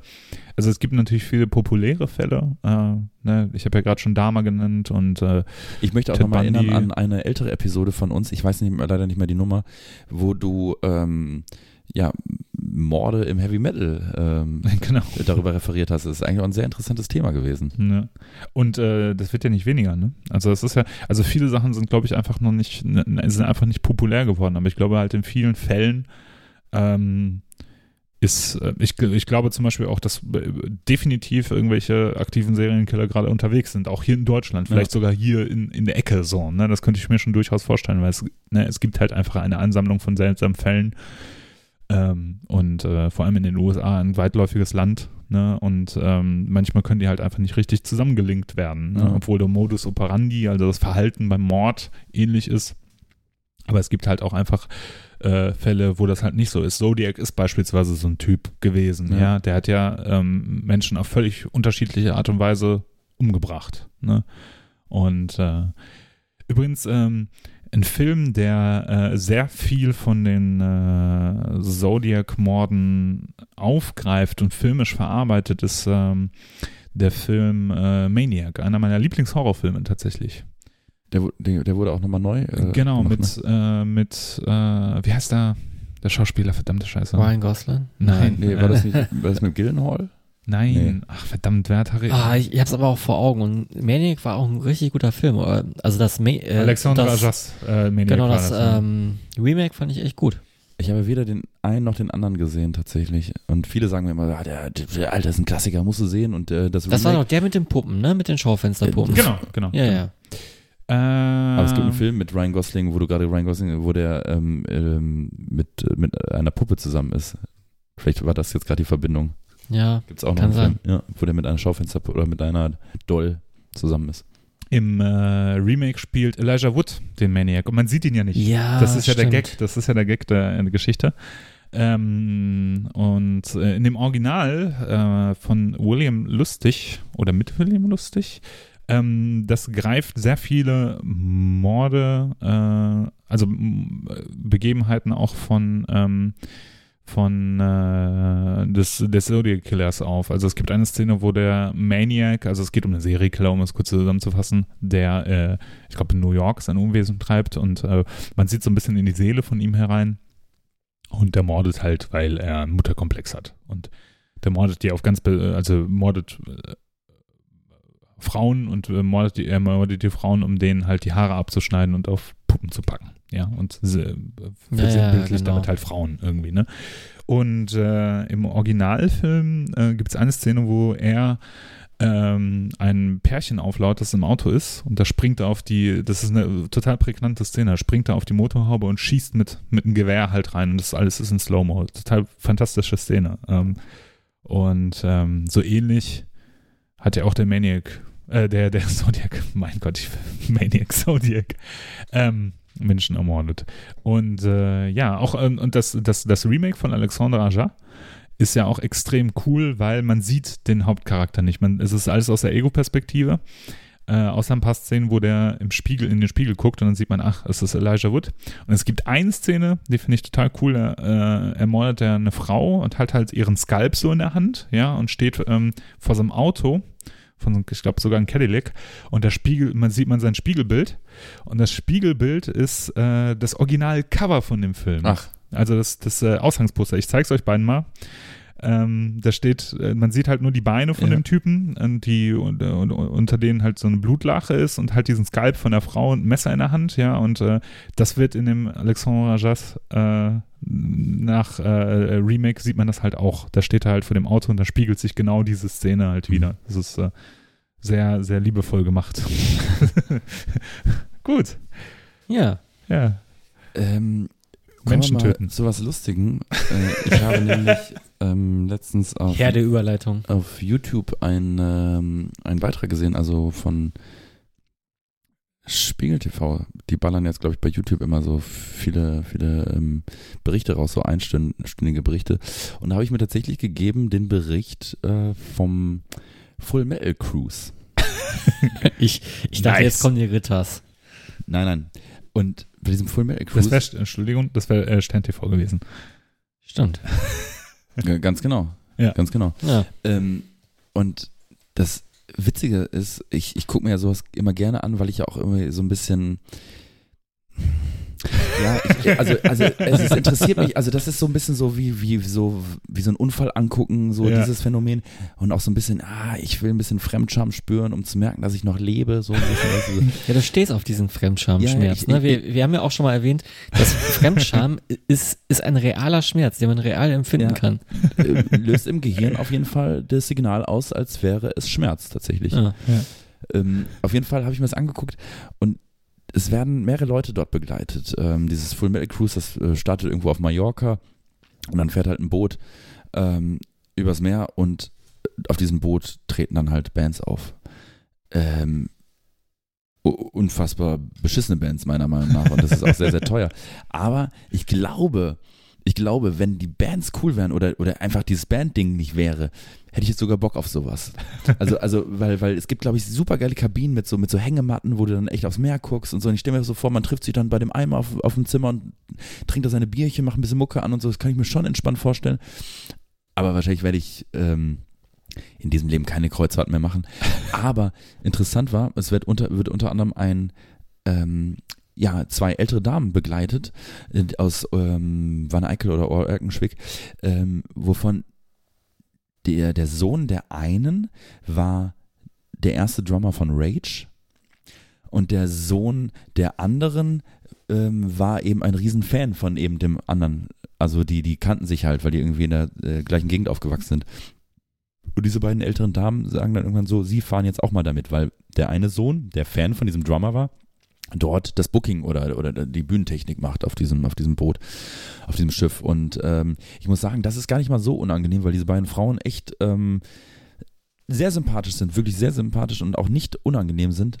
Es gibt dann irgendwann so eine Szene, wo Rage spielen halt auch auf diesem, auf diesem, auf diesem ähm, Schiff und geben eine Autogrammstunde und der, der Sohn der anderen, der da ja arbeitet, führt die beiden Damen dann an der langen Schlange vor der, von der Autogrammstunde ähm, vorbei und ähm, bringt die eine dann zum, zum Piwi und äh, sagt halt, äh, ja, das ist doch hier meine Mutter, ähm, äh, die Mutter vom, von meinem Kumpel hier, vom Jörg, der kennt ihr euch ja und bla. Und wo die beiden sich dann einfach seit 40 Jahren nicht mehr gesehen haben und sich dann nochmal so ein bisschen quatschen und er dann sagt, ja, ja, genau, ich habe ja früher mal mit dem Auto hier deinen Sohn abgeholt zur Probe irgendwie, den, den Jörg so und so Mhm. irgendwie. Fand ich, ähm, fand ich ganz, fand ich ganz witzig. Ähm, alles andere darum, also da treten auch Bands auf und auch so eine Band, die ja auch, also die war gefühlt auf einmal da. Man hört und liest immer wieder diesen Namen, ist Hämatom. Hm. Und das ist auch eine Band, ich glaube, die machen auch richtig Asche. Ich glaube, die sind auch mega erfolgreich. Die haben auf dem Wacken, glaube ich, einen relativ späten Slot gespielt, also, also Nacht, also, also ab- Abend, Mhm. äh, abends. ge- Ähm, und die, vor der Bühne war es mega voll. Die singen, meines Wissens nach, singen die auch auf Deutsch und kommen irgendwo aus Unterfranken. Die werden auch im Vorfeld so ein bisschen begleitet vor diesem. Also das ist auch eine ganz komische Truppe, die dann alle auch maskiert sind. Die Ja. dürfen auch unmaskiert nicht gezeigt werden. Und die heißen Nord, Ost, Süd und West, ähm, die Mitglieder. Und der eine von denen, der spricht aus Prinzip nicht. Der, der, der spricht halt einfach nicht so. Das ist so der Geheimnisvolle irgendwie. Ne? Also, äh, es, und, und, und, aber es gibt so Bands, das ist, das ist immer so interessant, wenn gerade dieses Heavy Metal Ding, wenn du irgendwo hinkommst und hast irgendwie ein Metallica-Shirt an, die Leute sagen dann, ja, äh, Metal und äh, hörst ja, bist ja auf am Wacken und so. Und, und, und, und das ist dann so schwierig zu vermitteln, wie viele Paralleluniversen oder es da noch Ja, ja, das, gibt. So, dass ne? das und das nicht dann, gleich Metal ist. Nein, ne? nein, und das sind da Bands, wo du sagst, ja, das ist auch harter Rock oder vielleicht auch Metal irgendwo, aber das ist so nicht mal ansatzweise, dass es in meine eigene Richtung gehen würde. Und das finde ich irgendwie, fand ich wieder interessant, auch bei diesem Hämatom, die dann da zweimal aufgetreten sind während dieses, äh, während dieser Schifffahrt. Unglaublich. Ne? Die hatten Mhm. doch in Gelsenkirchen noch so eine Art Festival, oder? Wie bitte? Die hatten doch so eine Art Festival in, in, im Amphitheater, soweit ich weiß. Ich weiß es nicht. Nee, keine Ahnung. Äh, aber ich weiß, dass es die schon ewig gibt. Also tatsächlich Die gibt es die schon. tatsächlich auch schon länger, das stimmt. Ja. Aber die, ich, wir haben nämlich schon mit meiner Vor also mit unserer Vorgängerband haben wir schon mit denen zusammen du. gespielt. Und die, die, die ähm, haben, glaube ich, auch echt immer weitergemacht, immer weitergemacht und Ja. dann äh, ist das echt durch die, durch die Decke gegangen. Ja, also da zeigt sich auch schon wieder, also ne, das ist das ist ja auch wieder so ein Ding, wenn du äh, das das ist ein Ding des Marketings und des Business. Ich habe keinen Scheiß erzählt. Erzähl. Die haben ihr 15 Jahre durch Himmel und Hölle Festival gemacht, Maskenball, äh, äh, gleichnamig wie ein Album von denen anscheinend, äh, am 31. August 2019 äh, im Amphitheater, da wo auch das Rockhard stattfindet und das Amphi-Festival. Top. Krass. Ja, also wenn jemand von euch dabei war, wir freuen uns über einen kleinen Besuchsbericht. Ja, aber auch jetzt vorweg, die Mucke ist natürlich auch völliger Quatsch. Ne? Ja. Also, äh, wenn jetzt irgendeiner dachte, oh, das, das hat, hat mir die Band jetzt aber echt interessant geredet, der Max, so, ne? Da höre ich mal rein. Der eine nee. spricht nicht. Ja, das klingt ja genau, schon das so. ist ja schon ist der so- Sänger. Ja, vor allem auch dieses Maskending, so dass er auch immer, boah, boah, hör auf, ey. Ja. Also bitte, ey. Aber dafür siehst du halt wieder, dass Marketing einfach gut funktioniert. Die haben irgendwie anscheinend ein Konzept getroffen, das, äh, das interessant ist. Ja, Aber welches Konzept? ja welches? weißt du, das ist, das ist doch nichts anderes als Slipknot oder sowas. Ja, du, du, du trittst möglichst extrem auf, indem du dich maskierst und dann nimmst du eine Rolle, Mhm. auch als Musiker in der Situation an. Ich nehme jetzt die Rolle des Typen an, der nicht spricht. Ja, so, weißt du, Ab jetzt, Ela. Mikro können wir ausmachen. Ja, okay, gut. So, dann reden wir jetzt mal über was ganz Spannendes. Ähm, Ja, nochmal, nee, nee, ähm, äh, ist ja so, ne? Du nimmst Ja. eine Rolle an und die Rolle vermarktet sich natürlich auch. Du, du, das ist, das ist genau das gleiche wie beispielsweise, ne, in den USA sind ja diese ganzen K-Pop-Bands jetzt total in, ja? Diese ganzen K-Pop-Bands, diese klischeehaften Korean Pop-Bands, die Ja. alle so leicht, leicht über, über, äh, Musik machen, die leicht drüber ist, sagen wir Ja. mal so, ja. Ähm, die sind total in, aber auch nur, weil jeder von denen irgendwie wie in so einer Boyband eine bestimmte Rolle hat und die halt auch ausführt und die wird nach außen hin auch so dargestellt. Ja, wenn KGO, sage ich jetzt einfach mal, ich, ich kenne keine K-Pop-Band, kann das jetzt nicht sagen, äh, wenn KGO in der Band als als Jungfrau und als unantastbar dargestellt wird, weil er so eine weiche Seele hat, dann wird das ganze Marketing darauf ausgelegt, ja. Und auch er darf dann halt von seinem Label oder von seinem Management darf er dann halt auch keine Freundin haben oder zumindest mit der Freundin nicht öffentlich gesehen werden, ja. Also das sind so, das sind so Mechanismen. Und bei Hämatom ist das halt so, dann darf der halt nicht sprechen. ist ja einfacher. Ne? ja, die Mechanismen bleiben immer gleich bei sowas, ne? Ja. Und ich frage mich so, ja, Marketing einerseits, man, man muss sich ja irgendwie wie, wie vermarkten, das steckt ja schon im Wort drin. Andererseits, äh, ich bin manchmal fassungslos, wie, wie simpel Menschen gestrickt sind in der Ja, Hinsicht, klar. ne? Also ja, wir ja auch irgendwie, wir, wir lassen uns auch, sag ich mal, von äh, jeder Band, die irgendwie Motorhead-mäßigen Schriftzug hat, äh, irgendwie äh, ansprechen oder hören da mal zumindest mal rein, ne? Und dann um Ja. bewerten zu können, ist das was, ist das was nicht. Ja. Aber ähm, nee, das ist all einfach so aufs Simpelste runter reduziert. Und ja, weiß, die Musik ist da meistens auch wirklich nichts, ne? äh, weiß ich nicht. Ne? Also bei Ghost würde ich nur sagen, okay, das, das hat ja einen musikalischen Wert oder hat etwas aufgegriffen, was es vorher so nicht gab, nämlich so die Elemente von, sag ich mal, klassischen Pop- oder Pop-Songwriting im, im Metal zu verwurschen, ist jetzt nicht die allerneueste Idee, aber äh, doch noch irgendwie originell und ähm, sowas wie, ja, maskieren, was diese gleiche Band natürlich auch macht, das ist wieder so ein alter Hut, ne? Ja, also ich weiß es nicht. Manchmal, manchmal ist es ja irgendwie, ich finde, das ist, das, das kann man so nicht, also wenn ich jetzt, wenn du zum Beispiel Maskin nimmst als Beispiel, da gibt es genügend Bands, die das auch gut machen. So, ne, also äh, die, die, die ich zum Beispiel gut finde, obwohl ich auch Maskieren total affig finde, sage ich jetzt einfach mal, ja. Also, Also du, äh, du würdest da, da, ähm, das als Musiker nie machen. Ich, ich würde es auch nie, Weiß ich nicht. ich würde es nie in Erwägung ziehen. Weiß Nee. ich nicht. Weiß ich ehrlich gesagt nicht, weil ich mir denke, ähm, wenn da dahinter ein gutes Bandkonzept steht, ja, Mhm. dann ähm, und das mit für die Show was dazu trägt, warum nicht? Also, ne, Kiss haben das ja auch gemacht, nur weil es halt, es geht um Show, so, und es geht Ja. um die Darstellung nach außen und was lässt sich gut vermarkten. Und wenn es sich halt gut vermarkten lä lässt, dass du halt eine Maske trägst, dann ist es halt so.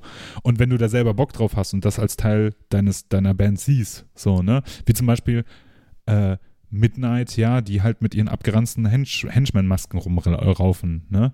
So und oder oder äh, Ja. oder Bands wie Gore oder sowas, weißt du, die die das halt schon seit Jahrzehnten machen. Das gehört, ne, das ist Teil der Show, das ist einfach dabei so. Das, Ne? das ist auch irgendwo Unterhaltung, stimmt schon. Das ist, das ja. ist irgendwie Unterhaltung und dadurch vermarktet sich das. Ich glaube zum Beispiel nicht, wenn der Jamie keine Maske tragen würde, dass die so erfolgreich werden, ganz ehrlich. Ich kann mir halt nicht vorstellen, dass die äh, ja, ich habe ihn auch schon mal ohne Maske gesehen. Ne?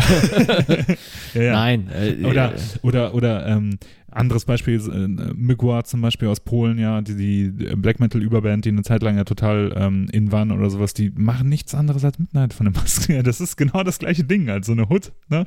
Ja. Und man sieht das Gesicht nicht und sowas. Aber das mystifiziert einen Musiker, das gibt einen bestimmten, also man kann viel reininterpretieren und als Musiker hast du dann die Möglichkeit, du nimmst, du arbeitest eine Rolle aus, glaube ich, die du dann in die du reinswitchen kannst. Ne? Also wenn ich jetzt nochmal das Beispiel von, von, von Jamie, von Altena von äh, Athena von äh, Midnight nenne oder sowas, der ist ja wirklich ein super netter Typ. So, ne? Der ist ja nicht hier Last Filth and Sleaze und Spread Your Legs, here comes my cock Ja. oder sowas, sondern er ist halt einfach ein netter Typ.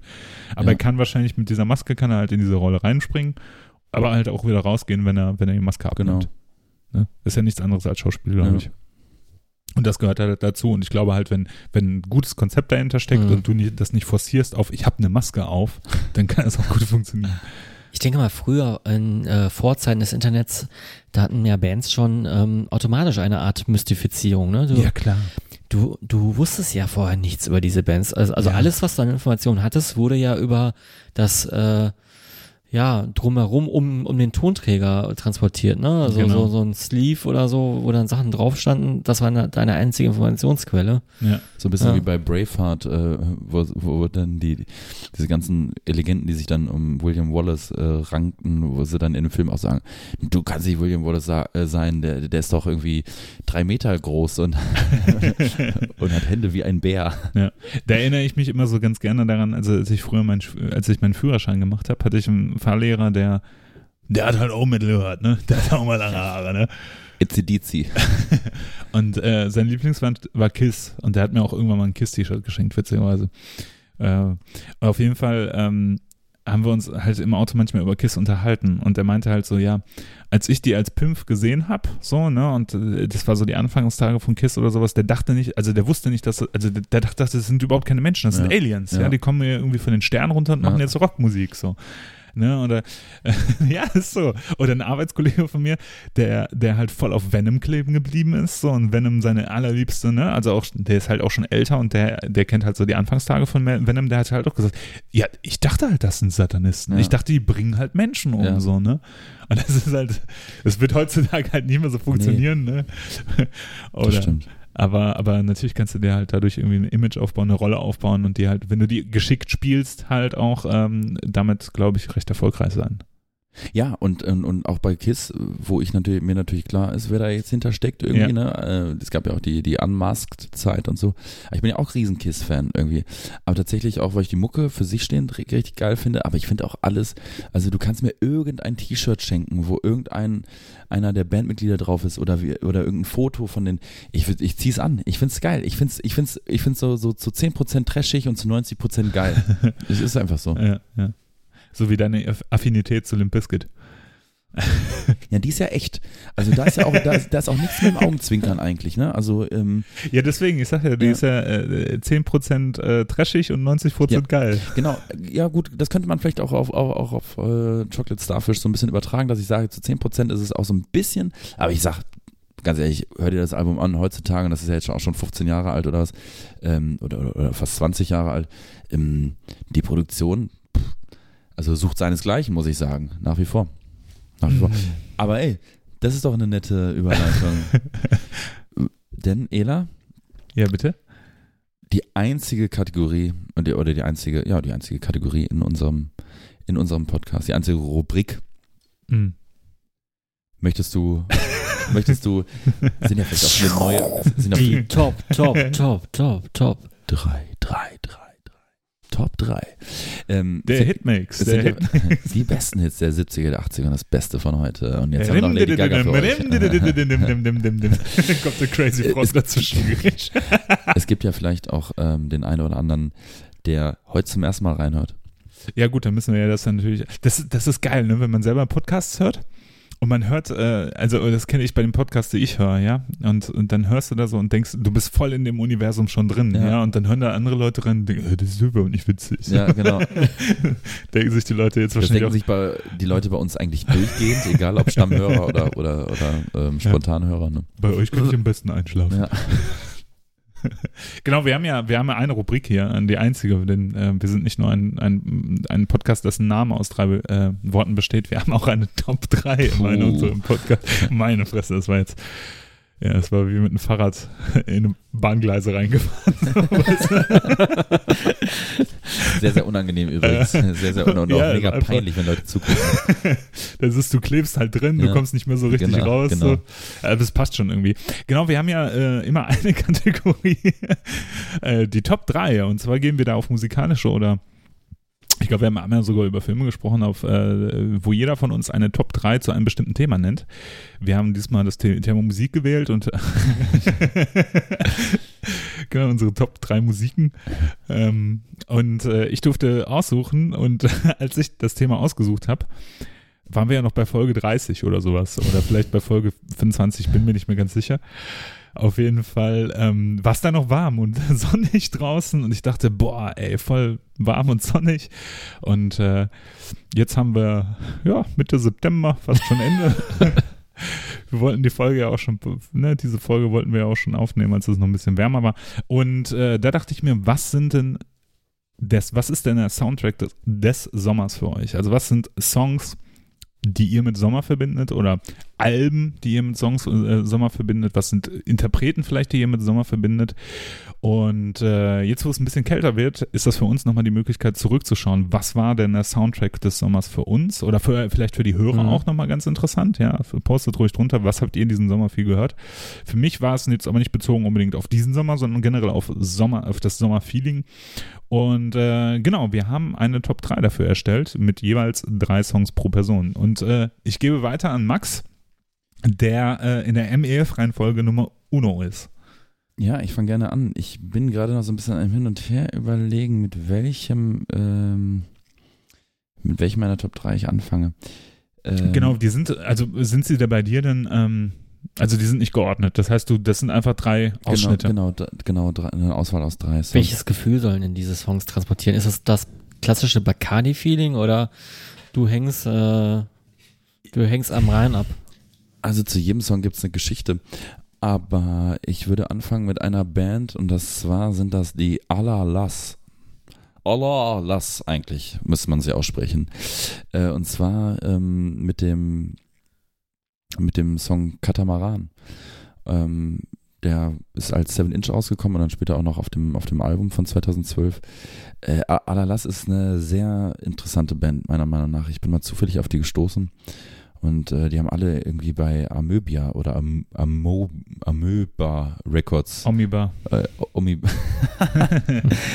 gearbeitet ähm, und sind alles irgendwie äh, ehemalige Mitarbeiter von diesem Plattenladen Ach, witzig, ja. ähm, aus LA und haben sich dann gegründet. Und äh, 2008 war das. Und das ist so eine Band, ich weiß auch nicht, ähm, ich, mag ja so diese, diese chilligen Sounds und, und, und es darf auch so mal ein bisschen psychedelic sein und es darf auch mal so ein bisschen so in die Hippie-Richtung gehen. Und ähm, das ist so eine Band, die, das ist für mich so wirklich so pures Sommerfeeling. Das ist wirklich so dieses am Strand sitzen, am besten so, wenn es so gerade die Sonne untergeht, mit einem äh, Bacardi Breezer in der Hand oder einem Smirnoff Ice oder Das Bacardi-Feeling. Eddie. Das- Das Bacardi-Feeling. Ja, oder, oder einem Schöpferhofer Weizen Grapefruit. Auf jeden Fall ähm, sitzt du am, am, am Lagerfeuer und hörst diesen Sound. Das ist so ein bisschen, so für mich auch so ein bisschen so eine chillige Surfermucke.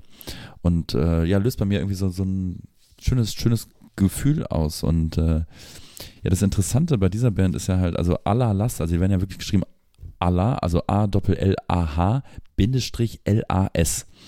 Und den Namen haben die sich ausgesucht, weil die sich dachten, boah, der Name, also unser Bandname, der soll irgendwie so, so heilig klingen.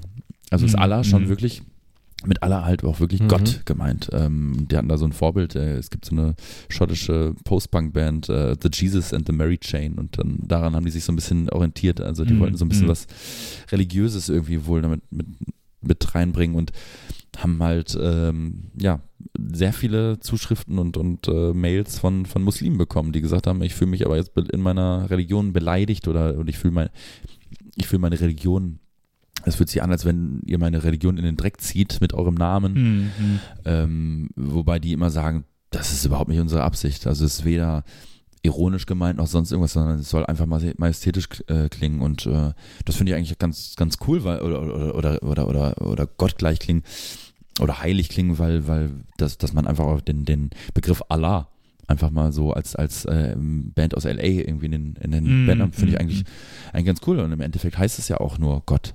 Mhm. Eigentlich nicht Auch sehr ein viel. witziges, äh, witziges Wortspiel dann, ne? Ja. Äh, wenn man, wenn das jetzt, äh, wenn man das jetzt so ein bisschen in, in die, in die Bestandteile der Worte auseinandernehmen würde, würde es ja LA, LAs heißen. Ach krass. Detektei Ela. Lalas. Habe ich, hab ich, Oder die Lalas. oder die Lalas. Lalas. Hm. Ja, äh, egal. Hm? Kann man, kann man, äh, was, was würdest du denn sagen, äh, wenn ich an Omibar Records und äh, Omibar Musiker denke, dann denke ich, dann, das muss wohl Rock sein. Und so Alternative Rock oder sowas. Ja, im weitesten Sinne ist das Rock. Ähm, also da gibt's äh, alle möglichen Bezeichnungen. Also es, ähm, die werden so gern so ein bisschen auch so, also wir mögen ja alle irgendwo auch so ein bisschen so eine Vergleichs, Ja, klar. ne, ne, also so, dass man mal Ist einfach. eine Band, also da, da werden dann so Namen wie Kings oder Yardbirds oder Mhm. Love. Love ist auch so eine super geile Band, äh, in den Raum geworfen und der eine oder andere sagt, das ist so Lo-Fi, Funk. Mhm, okay. Ähm, Finde ich, beschreibt es auch ganz, ganz gut. Ähm, das mit dem Namen ähm, ging dann so weit, dass die dann tatsächlich schon ein Konzert in Istanbul absagen mussten oder beziehungsweise wurde Mhm, abgesagt mhm. vom Veranstalter, weil da sich im Vorfeld ein paar Leute geäußert haben und ähm, gesagt haben, nee, ich sag Ja, mal, ja. Allah Akbar, ne, jetzt äh, lass die mal nicht auftreten. und dementsprechend, äh, und das Witzige ist, oder was heißt das Witzige, aber vor ein paar Jahren, vor zwei, drei Jahren, ähm, sollten die in äh, Rotterdam spielen. Das war eine Tour, da wollte ich die eigentlich auch sehen. In Köln habe es aber nicht geschafft. Und da äh, gab es im Vorfeld auch Terrorwarnungen ähm, vor diesem Konzert in Rotterdam, und so dass es Mhm. auch abgesagt wurde. Mhm. Ich werde sie sehen am 11.10. in Düsseldorf im Rahmen des New Fall Festivals. Das Witzige ist, hier in Essen gerade am S-Bahnhof, äh, da hängen auch Plakate zu diesem New Fall Festival. Das gibt's ja auch schon seit einigen Jahren in Düsseldorf. Das geht mehrere Tage und da spielen verschiedenste Künstler in verschiedensten ähm, Locations. Und unter anderem spielen die dann auch. Und äh, da freue ich mich schon drauf. Da habe ich auch schon Karten. Das ist in einer, in, ähm, in einer coolen Location, in der ich noch nie ein Konzert gesehen habe. Rheingold ähm, Mhm. Saal oder so heißt das. Es ist direkt an den Rheinterrassen oder in der Nähe, direkt am Rhein. Und äh, ja, ich bin mal gespannt, ähm, wie es live ist, weil ich hatte auch bis vor einiger Zeit hat, hat mich auch nicht interessiert, wie die aussehen, habe auch nie gegoogelt und habe immer gedacht, die halten das vielleicht auch geheim, aber mittlerweile kenne ich auch deren Aussehen. Da haben jetzt auch, glaube ich, wieder ein neues Album rausgebracht. Ähm, ist schöne Musik zum, zum im Hintergrund laufen, oder wenn man vielleicht gerade auf dem Trip ist oder, oder was weiß ich. Auf dem Fahrradtrip. Auf dem ne? Fahrradtrip, genau. Ähm, aber es ist eine Auf schöne, entspannte, auf dem. Es ist eine schöne, entspannte Musik und macht Spaß und klingt halt wirklich nicht ähm, aus dieser Zeit kommt. Mhm. Das wäre so Sehr schön. der, mein, mein, mein erster Kandidat für die, genau in Urlaub, also wenn ihr euch das anhört und ihr alle könnt euch das ja auch auf der Playlist anhören, dann wisst ihr, glaube ich, auch, was ich mit Urlaub meine. Oder Sommerurlaub. Sehr schön. Ich äh, muss nochmal auf diesen Omnibar Record Store in, in LA zurückkommen. Ähm, ja, hatte einer von euch Interesse an einem sehr körperbetonten Omnibar Longsleeve? Also mit, äh, Körperbetont nicht, aber sonst gerne, ja. ja, ich, äh, ich kann es dir mal geben. Also ich ziehe es nicht gerne an, weil das Dinge an mir betont, die ich nicht betont äh, dann wissen werde ich möchte. das definitiv nicht tragen können, um es kurz zusammenzufassen. Ja. Ja, Schade. äh, sch schade. Ich, es, es war auch gar nicht mal so billig. Also ich habe Ja. mir, glaube ich, zwei CDs noch geholt in dem Laden. Hm. Irgendwelchen Underground Metal. Ich weiß auch schon gar nicht mehr. Weißt du gar nicht? Ah, schade. Weil ich weiß noch genau, was ich da gekauft Ich habe. such's raus. Ich, ich, ich such's für, für die nächste Folge raus. Ich, Ja. ich, ich verspreche es. Ich habe mir dann ein Rides of Spring Album gekauft. Das ist eine alte Hardcore-Band. Und ein, ich glaube, Windhand-Album. Ja, ich glaube, das war nämlich in so einer Grabbelkiste für, für 1 Euro. Ja, ich war auch in der Grabbelkiste. Die sind Weil- schön, ne? Also, Ja. Und ich habe mir ein Buch gekauft da.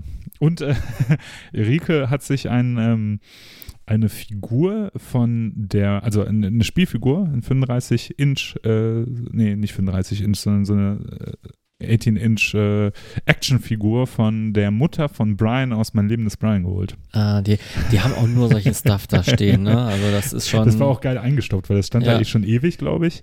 Und äh, hat einfach keiner beachtet und dann haben wir das Ding gesehen und es sah, es sah halt geil trashig aus, weil die hat noch so Steine dabei. so zum Schmeißen, das ist schon. ja. Ja, schön. Ich bin ja jetzt gespannt. Äh, Ich glaube, das wäre auch ein Sound, den ich mir an, an, anhören konnte.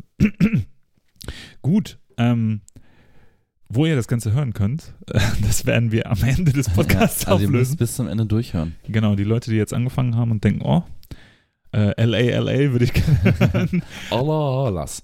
genau. Die äh, müssen bis zum Ende warten, um herauszufinden, wo sie sich das anhören können. Wahrscheinlich haben die meisten schon Google angeschmissen und wissen es. Auf der eigenen Bandcamp-Seite der Band. Mein Gott.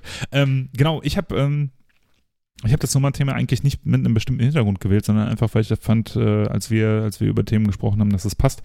Und habe dann so darüber nachgedacht, was ist eigentlich Sommer für mich? Und ähm, ich bin ja überhaupt kein Sommertyp. Also ich finde ja Sommer eigentlich total zum Kotzen. In der Folge, ähm, die wir zuletzt zusammen aufgenommen haben, das war ja auch bei dir auf dem Balkon, Fredi, wo, äh, wo wir, glaube ich, 35 Grad hatten oder sowas. Das war der, die absolute Hölle für mich und alles, was über 26, 27 Grad hinausgeht, ist für mich schon wieder viel zu viel.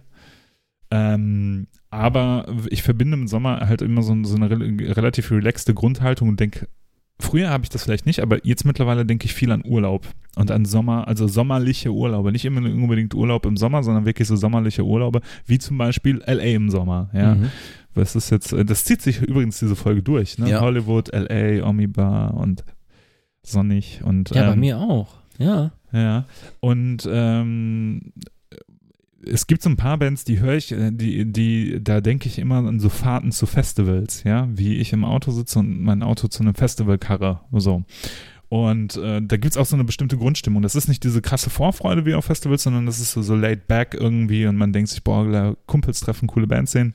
Und eine von den Bands, die ich da immer sehr, sehr gerne hö- gehört habe oder die immer wieder im Auto lief, wenn es genau, wenn es keine aufregende Musik sein sollte, sondern äh, eine relaxte Musik war, war Heavy Metal Army. Kennt ihr die? Nee. Das ist ja wirklich ein extrem generischer Name. Ja. ich glaube, das ist der generischste Name, den, äh, den man sich als Heavy Metal Band geben kann. Das ist eine Hardrock-Band aus Japan. Und die haben. Äh, Ja, ganz kurz, ist auf dem Cover so ein, so ein Samurai? genau, Ja, genau. Dann kenne ich die doch. Ja, dann ja. kenne ich die. Ist ein Album von 1981, Heavy Metal Army 1 heißt das. Ähm, also Heavy Metal Army 1 mit der Ziffer 1. Und ähm, wenn man nicht weiß, dass die Band aus Japan kommt, würde man das auch nicht denken, weil die haben einen extrem ähm, europäischen, vielleicht amerikanischen Sound. Die klingen nämlich einfach wie Deep Purple. die klingen einfach hundertprozentig wie Rainbow oder Deep Purple. Soweit sogar, dass ich den, äh, Der Sänger auch. ja, den, äh, das ist der John Jovis, Joseph äh, Patterson, der aber auch noch einen japanischen Namen hat. Den, den, den habe ich leider vergessen. Der klingt nämlich extrem einfach wie Dio, würde ich fast schon sagen. Ähm, nicht ganz so in seinen Schreien nicht ganz so hoch und nicht so ganz verzerrt wie Dio, aber in vielen ähm, Gesangslinien sehr, sehr ähnlich. Und es klingt alles auch sehr, sehr ähnlich nach äh, Deep Purple. Ich denke jetzt so an In Rock oder sowas. Ähm, und äh, das Album finde ich wirklich sehr, sehr fantastisch. Das ist 1981 rausgekommen. Mit äh, für japanische Verhältnisse ziemlich äh, coolen, sehr, sehr guten Musiker, die da mitgespielt haben. Ähm, einer der Musiker äh, war der Murasaki, der ähm, auch selber nochmal eine Band hatte, die hieß Murasaki und das heißt Purple. Und da haben sie noch mehr Deep Purple Sound gemacht, ähm, nur so am Rande. Äh, ein, die, auf dem Album Heavy Metal Army hat äh, noch ein sehr, ähm, Heavy Metal Army 1 hat noch ein sehr populärer Musiker mitgemacht und zwar der äh, Kyoji Yamamoto von Bauau. Kennt ihr Bauau? Das ist so Ich kenne nur Lil Bow Wow. äh, ja. Bauer, wenn ihr, wenn, wenn ihr äh, Rockplatten in dem Plattenladen durchguckt, da ist immer eine Bauerplatte dabei. Und da ist immer so ein Typ, so ein Gitarrist, so ein japanischer Gitarrist mit so typischen äh, Visual K-Haaren auf, der, auf, der, auf dem Cover in so einem, so einem ziemlich körnigen Bild. Aber du, meinst, aber du meinst nicht Boris, ne? Nein, nein, Bau, Okay. wow. ähm, und der hat da mitgespielt und hat ein paar Soli eingespielt, durfte aber nicht äh, genannt werden auf dem Album, also in den Credits von dem Album, weil äh, das Label das nicht wollte. Okay. Und äh, um kurz den Sound zu beschreiben, es klingt nach Rainbow, es klingt nach äh, Deep Purple. Ähm, sehr cool, einfach nur eine sehr laid-back-mäßiger Hardrock mit äh, coolen Hooks, ziemlich coolen ähm, Vocals und auch sehr einprägsamen ähm, Lyrics. Also wenn, zum Beispiel der Titeltrack Heavy Metal Army, ähm, der ist schon, der hat echt einen richtig coolen Refrain. Der ist äh, Target of My Love, Heavy Metal Army. das finde ich schon sehr cool. Äh, und äh, was ich sehr interessant fand, deswegen habe ich es nochmal mitgebracht auf Papier. Ähm, leider erkennt man das nicht so gut, aber ich habe nochmal das Bandfoto von, von dem Album, das äh, auf das Album gedruckt ist, äh, mitgebracht. Ich habe das mal dem Max jetzt gerade gegeben. Also der hat eine, so eine so ein bisschen so eine Offiziersmütze auf Ja. und dann, dann eine Jeans oder Leder, Lederhose. Ähm, hi, ja, also Lederschuhe mit Absätzen und er macht, glaube ich, die Pommesgabel, ne? Ja, ja, kann schon sein. Leider sieht man, Ja. siehst du, was er am, am, am Arm hat? Erkennt man Äh, wahrscheinlich. Eine Binde, ne? Genau. Hat, hat, er eine, hat er eine Binde mit einem Symbol genau, drauf? der hat eine Hakenkreuzbinde um. Ja, ja, die sind da nicht so, ne? Also die, die sind da ein bisschen, äh, ja. Naja, wir kennen ja jemanden, äh, der Sänger von Okkulta, der sammelt ja Fotos von Musikern, die in irgendeiner Form ähm, auf Fotos zu sehen sind, äh, wo sie das Hakenkreuz-Symbol. Echt? Ja, ja. Und da, es gibt erschreckend viele, also von, Ja. von, von, von äh, Hanneman über, also, also, äh, also unfassbar viele große Musiker, die in irgendeiner Form das, das Symbol entweder als Kette oder, oder auf ihrem Hm. Shirt oder, oder auf ihrem, Sid Vicious. also Ja. gibt es wirklich sehr, sehr, sehr, sehr viele. Mhm. Ja. Und in Japan war das, glaube ich, eine Zeit lang auch einfach in, das zu machen. Das war einfach Mode. Das Und war einfach ja- shocking. Ja, das war, das war Ja. shocking und das, aber nicht, nicht, na, vielleicht nicht unbedingt so shocking, weil ähm, die eine ganz andere historische Verarbeitung haben als wir. Also die gehen ja auch mit dem Zweiten Weltkrieg andersrum. Beispielsweise jetzt bei den Olympischen Spielen, die nächstes Jahr in äh, Tokio stattfinden, da äh, darf die japanische Reichskriegsfahne wieder gehisst werden. Was ich Mhm. schon irgendwie sehr Ja, warum? bedenklich finde. Also Also warum wollen sie die hissen? Weil Olympia in Japan.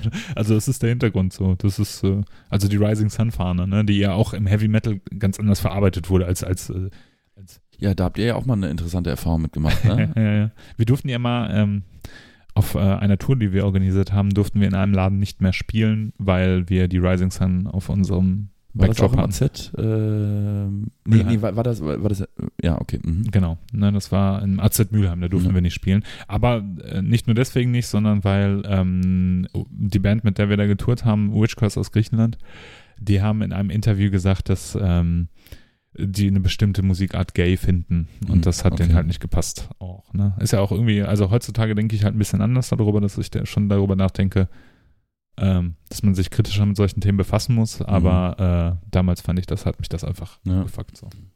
Naja. Auf jeden Fall Heavy Metal Army mit dem Album Heavy Metal Army 1 von 1981 ist ein äh, fantastisches Rainbow und äh, die Purple beeinflusstes Album, das man sehr gut hören kann mit äh, melodiösen Parts, mit äh, richtig coolen Rockern, in einer sehr interessanten, fast schon sphärenhaften Produktion, aber ähm, sehr cool gemacht. Ich habe das schon ewig nicht mehr gehört, ne? Das ist ein fantastisches Album. Muss ich echt mal wieder reinhören. Und äh, die haben sich dann irgendwann ähm, aufgelöst, beziehungsweise, ja, die haben sich irgendwann aufgelöst und dann haben sie eine neue Band gegründet, die oder äh, weitergeführt, die hieß Eastern Orbit, mit so richtig bekackten Albumcover auf einem, äh, auf einem Cover. Ich glaube, das ist, da ist, da ist ein Kind drauf auf so einem ähm, auf so einem äh, Spielpferd, auf so einem, hier so, wie heißt es, so ein Schaukelpferd. Schaukelpferd. Genau, ist da, glaube ich, drauf in Space. Aber äh, auch ein sehr cooles Album äh, und danach nochmal ein Live-Album und ähm, wirklich eine Band, die, die so ein bisschen Kultstatus gekriegt hat, irgendwann. Äh, das Album ist auch auf obskursten Formaten rausgekommen. Ähm, es gibt so ein, so ein Format, das hat leider nur in Japan äh, Fuß gefasst. Das war so, so eine Special-CD, ja, so eine äh, Blue, ich weiß nicht, irgendwie Blue irgendwas CD-Version. Da kam das Album nochmal irgendwie relativ spät in den 90ern nochmal raus. Und äh, in Europa natürlich gar nicht. Ne? Also das. Album ist hier leider auch schwer zu kriegen. Äh, es gibt eine schöne Bootleg-Fassung. und Eine Bootleg-Version davon, die hat irgendwann mal Cult Metal Classics, glaube ich, rausgebracht. Ist ein sehr cooles Album, sehr empfehlenswert, wenn man auf Rainbow oder Deep Purple steht. Sehr coole Wahl. Ja. Mhm. Ähm, ich entführe euch mal mit meinem Sommersong äh, mehr in den Mainstream, obwohl diese Künstlerin äh, scheinbar nicht, Kid Rock. Schon wieder Blümchen? nicht äh, Mainstream sein möchte. Äh, ich rede von der Künstlerin Elizabeth Woolwich Grant, äh, in New York geboren. Das könnte wer sein? Lana Del Rey. Und Hm. äh, natürlich mit dem Song Summertime Sadness. Sadness. Ja, ähm, warum gerade der Titel? Ähm, Sommer ist auch nicht so, so ganz meine Jahreszeit. Ich, ich, ich genieße es schon, wenn es warm draußen ist und ich kann warme, warme Temperaturen ganz gut ab. Aber ich äh, verspüre manchmal auch so an Sommerabenden so eine leichte Summertime Sadness bei Lana, Lana Del Rey. Ich habe extra nochmal nachgeschaut, warum sie diesen Song geschrieben hat. Ähm, sie, sie erinnert sich an einen verstorbenen Freund zurück, äh, der sich selbst ermordet hat, aber ähm, ja, ich finde, der Song äh, transportiert doch irgendwie so ein, so ein, so ein, so ein sch schönes Grundgefühl, was man im Sommer haben kann. So, so ein, so ein, Diesen Sommerblues, ne? ja, so ein Sommerblues. Den habe ich auch öfters jetzt dieses Jahr gehabt. Und Ja. ja, das ist, äh, sag ich mal auch, du, du, du kannst irgendwie auf einem schönen Festival sein und so, aber so irgendwie so einen kleinen einsamen Moment hast du dann diesen kurzen Sommerblues. Und äh, Mhm.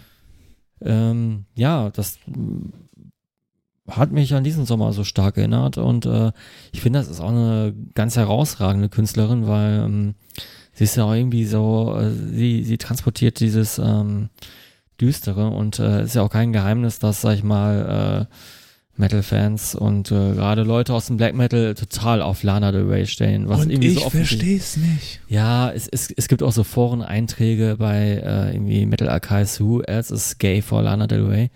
Äh, aber ich kann es schon nachvoll verstehen, äh, äh, äh, nachvollziehen. Es ist schon irgendwie so sehr düster, jazzy und äh, so ein bisschen so wie Maisie Star. Ja, ich wollte gerade sagen, es gibt doch viel bessere. Ich wollte gerade Messi Star sagen. Ja, aber Ja, es, es, es ist also mal eine Maisie- populäre Künstlerin, weißt du? Es, es, es ist ein Mainstream eigentlich. Also Messi Mhm. Star ähm, ist ja auch eigentlich eine meiner absoluten Lieblingsbands. Also ist schon top. Hast du mir mal empfehlen, empfohlen, finde ich super, ja. Echt? Ah, krass.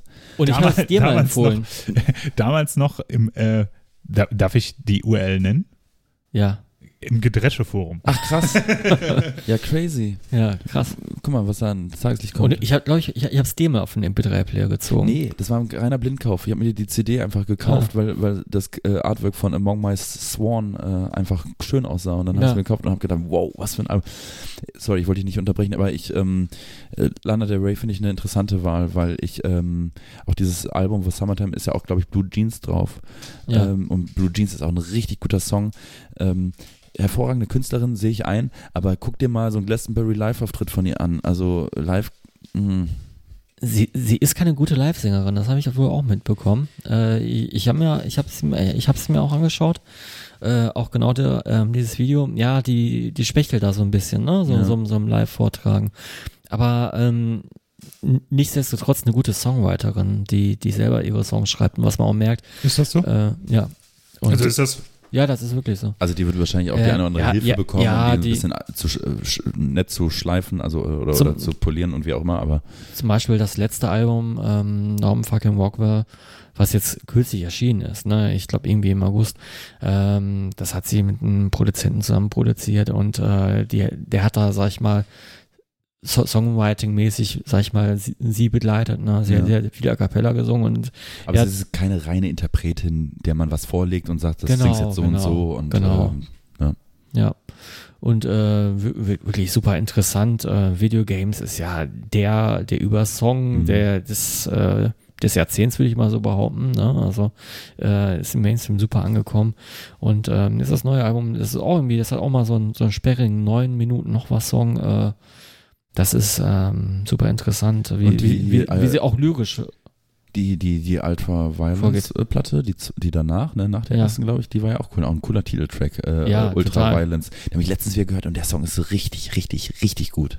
Ja, und, und auch bei der neuen Platte, ähm, sie steckt richtig viel in, in Songtexte, wo man zwischen den Zeilen lesen kann, wo, wo ähm, schon allein die Songtitel interessant sind, irgendwie, ne? Venice Bitch, äh, und äh, generell auch diese Norm fucking Rockwell, sie, ich glaube, sie war bei der vorletzten Apple-Veranstaltung, wo irgendwie ein iPhone ähm, äh, äh, vorgestellt wurde und, und sie durfte einen Song performen und sie, sie, sie durfte den Titel des Albums nicht äh, aussprechen, weil ähm, ja Apple so PC ist und dieses fucking nicht drin haben wollte und äh, Mhm.